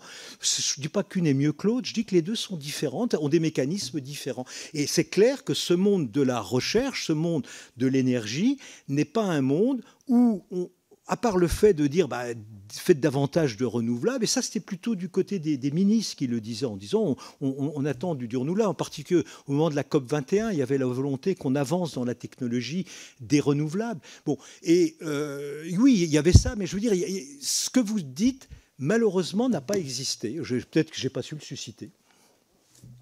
Mais on ne peut pas dire non plus que c'était euh, des propos hostiles ou quoi que ce soit. Voilà. Je vous remercie. Je, vous remercie. Je suis désolé, une dernière question, mais je suis désolé parce que j'ai été emporté dans la suite des questions du, président. Donc je reviens simplement en arrière pour une double question euh, sur votre arrivée, le moment où vous arrivez à la tête du CEA, une, maison que vous connaissez très bien, mais pour vous demander deux choses. La, première, euh, après l'arrêt de Super Phoenix puis de Phoenix, quel est l'état de l'art, des connaissances euh, théoriques et puis des compétences à la fois au sein du CEA et à l'extérieur. Est-ce que euh, finalement l'arrêt euh, de Super Phoenix puis de Phoenix et l'idée que, bon, mis à part le projet Astrid, l'idée que la quatrième génération ne ferait pas Flores à court terme fait que on a complètement déserté le champ des connaissances, des compétences. Est-ce qu'il y a eu un travail d'archivage, de, de, de, concaténation, d'échange, y compris avec nos partenaires internationaux, comme, comme on l'a évoqué, ou pas? Et puis deuxièmement, pardon, après Super Phoenix et puis Phoenix. Et, puis deuxièmement, question un peu adjacente, mais lorsque vous arrivez au CEA, euh, lorsque vous arrivez à la tête du CEA, au bout de six mois ou un an, j'imagine que vous formulez un certain nombre d'étonnements ou de rapports de, questionnements et que vous les soumettez potentiellement à votre tutelle. Est-ce que vous pouvez nous en redire un petit mot sur, sur la quatrième génération, mais au-delà sur la question euh, de l'innovation en matière nucléaire? Oui, alors je vais commencer par, l'archivage. L'honnêteté veut qu'on vous dise que euh, même si j'ai passé toute ma vie au CEA, il est suffisamment cloisonné pour que je ne sache pas dans le détail ce qui se faisait sur Superfélix. Ça peut vous paraître surprenant, mais c'est comme ça. Euh, vous me demanderiez sur les armes, je, sais dans le détail. Donc, autrement dit, c'est peut-être l'inconvénient des organismes de recherche, c'est que les gens sont spécialisés et ils sont spécialisés sur quelque chose. Et, j'allais dire, et ils n'ont pas toujours la curiosité d'aller regarder euh, ce qu'il y a dans, la gamelle d'à côté. Donc c'était mon cas en tous les cas. Donc je suis arrivé. Euh, je ne sais pas s'il y avait eu un, archivage. Il y a eu des écrits, il y a eu des monographies, mais ce n'est pas vraiment un archivage technique. Il y a eu beaucoup d'écrits. Je sais par contre que quand le projet Astrid a été lancé, dans des anciens du CEA, soit qui étaient encore, qui travaillaient encore, qui étaient encore salariés, soit même qui étaient en retraite, beaucoup ont participé, ont travaillé, ont coaché les jeunes d'Astrid. Autrement dit, il y a eu, je ne sais pas s'il y a eu formellement un, archivage, et par contre, oui, il y a eu beaucoup de passages et tout. Et c'en était même quelquefois euh, presque amusant, parce, enfin amusant, ça, ça prêtait à sourire, parce qu'effectivement, les jeunes ont vraiment reçu une, formation, étaient presque trop bien moulés au moule des anciens de Superphénix. Mais, donc il y a eu, oui, il y a eu un gros passage de compagnonnage, mais qui a plus été le fait que les anciens sont revenus travailler avec eux, leur donner des conseils, leur dire des choses. Est-ce qu'il y a eu un archivage formel? Je ne le sais pas. A priori, je ne pense pas, mais vérifiez-le. Voilà. Donc ça, c'est la première chose. Bon, par contre, euh, votre deuxième question portait bon sur quand moi j'ai pris mes fonctions. En fait, Astrid n'était pas une question à l'époque. C'est un projet qui se déroulait bien, beaucoup mieux d'ailleurs que le projet Jules Robit, je ne vous fais pas un dessin. Et donc, euh, euh, c'est quelque chose qui avançait bien. Les, progrès, on, on, en était plus à voir tous les travaux et tous les progrès que se poser la question euh, qu'arrivera-t-il en 2019 quand on, aura dépensé notre budget et, atteint nos objectifs? C'est ça l'honnêteté qu'on veut dire. Les gens étaient dans un enthousiasme et c'est clair qu'il y a eu des choses absolument remarquables qui ont été faites en termes d'innovation.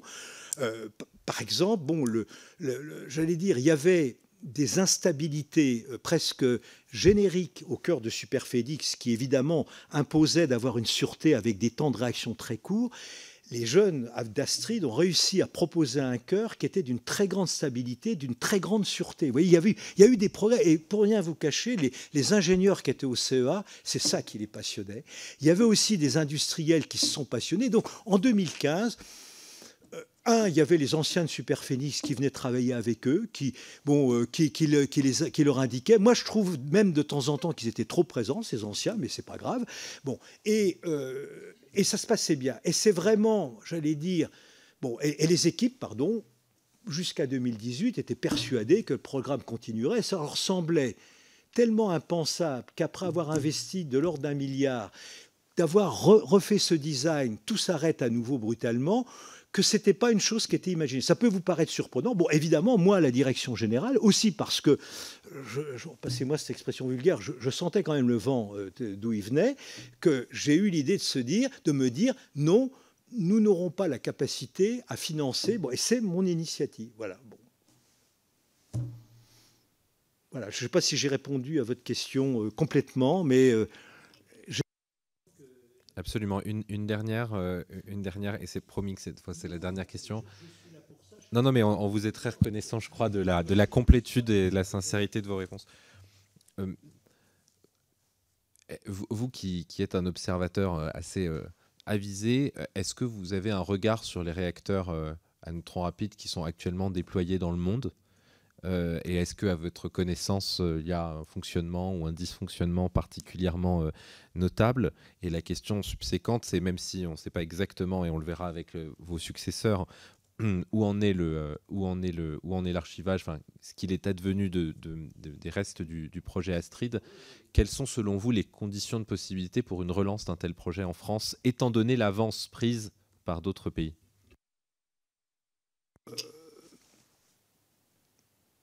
J'essaie très brièvement, je me parce que dans, dans ma tête, j'étais ma première remarque était d'essayer de lister rapidement les pays euh, qui, s'intéressent d'abord à ces technologies. Bon, euh, lesquels je vois? Les États-Unis l'ont fait même avant nous, mais ils avaient un peu arrêté. Ils sont peut-être en train de regarder à nouveau. bon. Autre grand pays qui a regardé depuis longtemps, la Russie. Alors la Russie a toujours mené de pair plusieurs programmes de réacteurs il y avait des, réacteurs de type Tchernobyl, qui s'apparentent un peu à nos graphites de gaz, mais ce n'est pas tout à fait la même chose. Il y, avait, il y a des réacteurs à eau pressurisée de troisième génération qui sont assez remarquables. Si nous taillent des croupières à l'export, ce n'est pas uniquement parce qu'on ne sait pas vendre. Ils ont un très bon produit. Et les, ingénieurs russes sont des gens tout à fait estimables. Donc, alors, par contre, je pourrais dire un mot. C'est des réacteurs à eau, là, on est d'accord. Alors par contre, eux ont, développé également depuis presque en même temps une réacteur à neutrons rapides. À ma connaissance, mais je peux me tromper, quand j'étais administrateur général, ces réacteurs, pour l'essentiel, n'étaient pas encore des, réacteurs qui fonctionnaient au plutonium. C'était pour l'essentiel de l'uranium enrichi, si, ma mémoire est bonne, puisque je ne m'attendais pas à une telle question, je ne l'ai pas pioché, mais à ma connaissance, ah, ils ont peut-être évolué depuis. Et la seconde chose, c'est qu'ils avaient des problèmes, mais ils ont sûrement corrigé parce qu'ils sont mauvais, pour faire le combustible, mélange d'oxyde, pour ces réacteurs rapides. Autrement dit, la France avait une véritable avance parce qu'elle faisait fonctionner son réacteur rapide avec un oxyde uranium-plutonium. Les Russes, à ma connaissance, n'avaient que de l'uranium enrichi comme euh, oui, que de l'uranium enrichi, que l'uranium de qualité arme quasiment, ou peut-être un peu moins. Et puis, alors les autres pays après, il y a le Japon qui s'y intéressait. Alors les, réacteurs russes, ils, euh, quand j'étais, autrement dit, même pas encore âgé, ils avaient de tête, ils devaient avoir un, réacteur de 300-400 mégawatts. Ils m'ont fait visiter celui qu'ils ont mis en service qui devait être de 600-800 mégawatts. Il faudrait que je, regarde. Il s'appelle BN300, BN600 ou BN800, je ne sais plus. Et ils avaient le projet d'en construire un encore plus gros. Donc autrement dit, les Russes sont dans le projet de faire ça. Est-ce que par contre, ce sont donc, ils ont des neutrons rapides, mais est-ce que ce sont des réacteurs qui, pour moi, c'est pas qu'ils aient des neutrons rapides qui est important, c'est le fait qu'on puisse utiliser le cycle de l'uranium 238 plutôt que d'être obligé d'aller à la mine. Ça, je suis pas sûr qu'ils le fassent, les Russes à regarder, demander à mon successeur. Honnêtement, je, ne suis plus aux affaires, donc je, n'ai plus accès à ce genre d'informations. Mais les Russes sont assez, enfin, peut-être pas en ce moment, mais sont assez ouverts pour en parler. vous pourrez même d'ailleurs aller les voir. On pouvait visiter assez facilement à une époque on avait des relations normales avec la Russie. En ce moment, c'est un peu compliqué, je vous l'accorde. Mais bon. Euh, autre pays, donc le Japon. Le Japon, à ma connaissance, avait développé deux prototypes. Euh, il y en avait un qui était bien arrêté, à mon avis, pour longtemps. Il y en a un second qui était à l'arrêt, mais qui s'entendait pouvoir redémarrer. Euh, bon. Et, puis dans les autres pays, le pays qui est réellement en train de s'y mettre, alors deux autres pays qui s'y mettent, euh, l'Inde et le Japon. Euh, et, la Chine, pardon. La Chine a un programme très volontariste de développer ce genre de réacteurs. la Chine, en fait, s'est beaucoup inspirée de la politique française. En fait, quand vous regardez la démarche intellectuelle stratégique de la Chine dans le domaine du nucléaire, c'est la copie conforme de ce qu'on a fait en France. Et donc, leur idée, c'est de fermer le cycle et donc d'économiser euh, l'uranium à la mine et, d'utiliser le mieux possible l'uranium. Et ça, eux, ils sont à marche forcée. Donc, moi, je ne serais pas étonné que le premier être capable de faire le réacteur qu'on a différé, nous, ce soit les Chinois. Et puis l'Inde. L'Inde travaille depuis très longtemps sur ces réacteurs. Monsieur le Président l'a évoqué un tout petit peu, je ne suis pas sûr que ces réacteurs soient tous dans le domaine civil en Inde. Il se peut qu'ils soient dans le domaine militaire, parce que je crois, enfin, j'avais entendu dire, mais j'avais déjà cessé mes fonctions, que par exemple, Wano, est-ce que vous connaissez Wano Est-ce que c'est un mot qui vous dit, un nom qui vous dit, un site qui vous dit quelque chose? Non. Wano, c'est une association de tous les exploitants nucléaires du monde qui mettent en commun des experts qui vont dans l'ensemble des installations, faire des audits pour améliorer la sûreté. Et donc, Wano vient en France, Bano va en Russie, va au Japon, va aux États-Unis. Et les Indiens, à ma connaissance, ont bloqué la participation douaneau, l'inspection douaneau de ces installations. Et ça, quand un pays bloque une installation euh, ouverte, c'est que probablement ça ne sert pas qu'à des fins civiles. Donc les, Indiens, je ne sais pas où ils en sont. Oui, ils s'intéressent à ce genre de réacteur, et oui, ce n'est pas nécessairement pour des fins civiles. Voilà ma connaissance des choses. Est-ce qu'on a pris du retard? Vous savez, euh, par rapport à la Chine, et, si le retard consiste à savoir qui euh, mettra, mettra sur ON un premier réacteur de, de, 600 ou 1000 mégawatts, oui, probablement. Euh, d'ailleurs, si les Russes voulaient, peut-être, s'ils amélioraient un peu leur combustible, ils pourraient le faire dès maintenant. Il faut peut-être pas raisonner comme ça. Moi personnellement, je ne me suis jamais situé dans, le fait que était, celui qui était le premier à mettre on un réacteur ou faire quelque chose. Ce qui compte, c'est que la France ait les, outils qui lui permettent d'avoir son électricité, si possible, de manière autonome. C'est la seule chose qui compte. Moi, je pense que tout l'intérêt du, du, programme Astrid, du milliard qu'on a dépensé, c'est qu'on a évité de perdre des connaissances. donc on a à peu près remis à niveau la plupart des choses qu'on savait, et on l'a mis de manière active, puisque ce n'est pas des bouquins, ce n'est pas de l'archivage, c'est au contraire de la conception. Donc, quelque part, c'est mieux que de l'archivage. Bon, je pense qu'on l'a encore. Les gens, ils sont pas, il y a très peu de gens qui sont morts et qui ont travaillé là-dessus. Je pense qu'on a, de la même manière, chez les industriels, commencé à, à retrouver la supply chain. Parce que là encore, quand on dit construire un réacteur, c'est certes l'argent qu'on dépense, mais c'est aussi tout l'argent qu'il faut mettre dans la supply chain. Et la supply chain, c'est à la fois du côté du réacteur et du côté du cycle du combustible. Donc là encore, l'un des problèmes, quand j'ai évoqué le prix d'un EPR, c'est pour le réacteur lui-même, la machine à café elle-même, comme disait Madame Lauvergeant en, disant que le nucléaire, le modèle, c'était Nespresso. Souvenez-vous de ça. Et donc, du coup, euh, euh, j'allais dire, les dépenses pour réellement être capable de faire vivre un réacteur avec toutes les installations, toute la supply chain, c'était probablement 30 à 40 milliards qu'il fallait mettre sur la table. Je n'ai pas fait l'estimation, mais l'ordre de grandeur, c'est celui-là. L'usine de la Hague, c'est 20 milliards. Bon, il faut peut-être pas faire une grande Hague, mais pour être capable de faire ce retraitement, bon, être capable d'avoir une chaîne industrielle de combustible, c'est plusieurs milliards. Il a pas, malheureusement, dans ce monde du nucléaire, l'unité de compte, c'est le milliard. Et, et bon, vous savez comme moi, vous êtes contribuable comme moi, le nombre de personnes qui payent leurs impôts pour faire un milliard au, niveau du budget de l'État. Et donc, euh, à un moment, euh, moi, j'ai pensé qu'effectivement, le moment n'était pas venu de remobiliser tout ça. Et en plus, si on va jusqu'au bout du raisonnement, je pense qu'encore une fois, euh, continuer à monter en compétence, c'était probablement ce qui coûtait le moins cher et qui était le plus efficace, avec le peu d'argent dont, dont, dispose la France. Nous sommes un pays de taille moyenne, on n'est pas, pas les États-Unis ni la Chine. Et donc, à un moment, faut faire astucieux, il ne faut pas faire gros. Voilà. Donc, euh, mais bon, moi, je pense que s'il n'est pas trop tard, moi, je pense qu'il sera opportun très franchement, je ne dis pas nécessairement de faire strictement ce que j'ai dit, ce serait de la vanité, mais je pense que se poser la question, quel est le bon moyen de continuer à monter en compétence, d'être capable de construire et d'avoir même déverminé, enfin déverminé, débugué tout ce qu'on n'avait pas encore vu avec de la simulation, de manière à ce que si en 2025 ou en 2028, il y a un président qui dit ça va de plus en plus mal pour l'uranium, oui, il faut qu'on recycle, et eh bien qu'on soit encore bien meilleur que ce qu'on était en 2020. C'est ça qu'il faut faire. Après, on peut toujours euh, pendre tout le monde, critiquer tout le monde. Mais ce n'est pas, pas du tout mon objet. Vous l'aurez compris, moi, je ne suis pas là pour ça.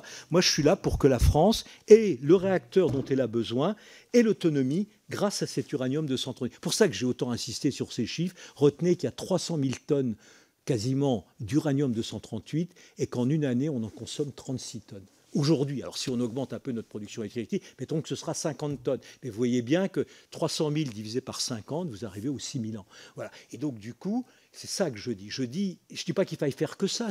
C'est sûr que c'est plus cher. Il y a un élément aussi à dire. Produire un kilowattheure avec ce réacteur à neutrons rapides sera plus cher qu'avec un EPR. C'est la vérité. Mais c'est encore une fois, euh, enfin ça je dis ça au moment, à un moment avant qu'on ait la crise de l'énergie, bien entendu. Le kilowattheure, il sera plutôt à la louche à, 150, 120, 150 euros du mégawattheure. Alors quand on sait qu'il est quelquefois en marché spot à 400 ou à 1000, c'est pas très grave. Je veux dire, on voit bien que c'est une solution. Alors j'allais dire pour le neutron rapide, la crise de l'énergie quelque part le remet en selle parce que son désavantage en termes financiers, finalement, euh, s'est gommé avec la crise. Et donc moi je pense encore, à nouveau, moi je pense que cette affaire c'est une affaire de long terme à long terme, de toute façon, dans 100 ans, il n'y aura plus d'uranium sur Terre. Bon, à long terme, ma conviction, c'est que les éoliennes, oui, on en aura et c'est bien, mais que les éoliennes, elles sont intermittentes. Le jour où vous n'avez pas de vent, le soleil, la nuit, et donc vous avez besoin d'avoir ce fameux plan B auquel je faisais allusion, c'est-à-dire d'être résilient vis-à-vis de l'intermittence. Et donc, le nucléaire, L'hydraulique, mais l'hydraulique, quand vous regardez les sites en France, ils sont presque tout équipés. La seule chose que vous puissiez faire, c'est d'augmenter de 20% les turbines de chaque barrage. Donc vous allez augmenter de 20% la production hydraulique. Mais vous n'irez pas beaucoup plus loin. Regardez les plans de la PPE pour l'hydraulique, c'est ridicule. Enfin, pas ridicule, c'est euh, j'ai le mot anglais, c'est réellement un niveau euh, microscopique ce qu'on se propose d'augmenter. Voilà. Donc encore une fois, le nucléaire. Alors, alors dernier point, en tant que physicien et mathématicien, moi je pense qu'il faut prendre l'effet de le réchauffement climatique au sérieux et donc continuer à rejeter du CO2 me semble pas être la meilleure idée qu'on puisse faire et pour laisser une terre propre à nos enfants. Voilà mon point de vue. En sens, je suis un écolo plus que convaincu. Merci beaucoup, euh, Monsieur Ververde, d'avoir euh, conclu en plus cette réponse euh, sur une, une note d'optimisme, d'ambition aussi pour ah les technologies que nous léguerons aux générations qui viennent, puisqu'on a bien compris que les enjeux du CEA, ceux de la recherche et du développement, sont bien ceux de, de génération. Voilà. On, on, vous remercie. Est-ce que je peux? Alors, allez-y. On ne part pas j'ai eu l'habitude, j'ai été bien dressé, mais je vous allez me permettre de faire un écart ce soir. Moi, j'allais vous dire, et vous voyez bien que décider de tels grands projets, qui, en plus sont des projets à 50 ans, vous ne pouvez pas demander à un industriel qui doit en fin d'année démontrer qu'il a équilibré son bilan, de supporter une telle affaire. Ça ne peut pas être sa décision. Et donc, à nouveau, seul l'État permettez-moi d'insister là-dessus, mais j'aimerais, je, lirai avec grand intérêt vos travaux, et pour moi, j'aimerais que quelque part vous avoir convaincu qu'il faut que l'État se réinvestisse, enfin, soit le maître de sa politique. Et encore une fois, moi je pense qu'on peut être souverain. On n'est pas souverain veut pas dire totalement avoir une indépendance totale. Ça veut dire être libre de nos choix. Et donc je pense que offrir dans les choix possibles cette quatrième génération, ou même le nucléaire en général, on n'est pas obligé de faire que ça, mais l'offrir pour que le politique puisse le choisir. Moi, je pense que fermer l'Astrid aujourd'hui, la pire des choses, c'est qu'on a empêché un président qui sera peut-être complètement coincé dans 15 ans ou dans 20 ans, un président français de la République, d'avoir ce choix possible. Moi, je pense que notre devoir, mon devoir, et Dieu sait, je suis convaincu qu'on est là pour tous pour servir la France, mon devoir, c'est d'offrir un maximum de choix à notre président, et c'est sa responsabilité de politique de choisir cela. Et même si c'est pas le mien, je suis là pour le respecter. Donc je vous ai coupé, mais sachez qu'encore une fois, moi je pense que c'est important que l'État ait conscience qu'il faut qu'il fasse ça, et que là encore, je pense que cette idée de savoir être autonome, de savoir faire les choses pour nous et par nous est important, parce qu'une fois qu'on le fait, on coopère d'autant mieux avec les autres. Parce qu'il ne faut pas. Dans ma vie, j'ai énormément coopéré avec les États-Unis. Et je me suis rendu compte d'une chose, c'est que les Américains étaient des gens qui vous donnent d'autant plus que vous leur donnez à peu près autant. Ne nous faisons pas d'illusions dans ce bas monde. Si nous n'avons pas de la technologie, si nous n'avons pas des choses, des connaissances à donner aux autres en face, nous ne pourrons pas échanger avec eux. Et donc, même si on ne construit pas de, réacteur industriel génération 4, l'avoir dans la Manche, c'est offrir un choix à notre président, c'est de nous donner la possibilité de l'échanger contre quelque chose d'autre. Et ça, voilà ma conviction. Et je, promets, quoi que vous disiez maintenant, Monsieur le Président, Monsieur le rapporteur, de ne plus rien ajouter, de me taire pour toujours. C'est pas, ce qu'on vous, ah, c'est sûrement pas ce qu'on vous demande, Monsieur Ververt. Bien au contraire. Euh, mais ça fait euh, très plaisir et je tiens à vous, à vous remercier d'entendre euh, que la passion du service de l'État est, partagée. On a bien senti la passion dans, vos propos et, et quand il s'agit de servir de l'État, c'est une passion saine et, juste. Et, je, ne, je, ne, peux pas conclure autrement qu'en m'amusant de, de, votre propre conclusion puisque déjà dans les années 70, il me semble qu'on disait qu'on n'a pas de pétrole, mais on a des idées. Finalement, les idées euh, comme une monnaie, euh, comme une monnaie d'échange. Je vous remercie très sincèrement euh, pour votre disponibilité, vos, réponses, la franchise de vos réponses, la transparence de vos réponses. Je donne rendez-vous à notre commission d'enquête jeudi pour poursuivre nos travaux. Et je vous souhaite, Monsieur Ververde, une, une belle soirée ainsi qu'à vous, Monsieur le rapporteur. Merci, monsieur. Je vais juste vous reprendre mon micro pour vous remercier tous. Voilà, merci beaucoup.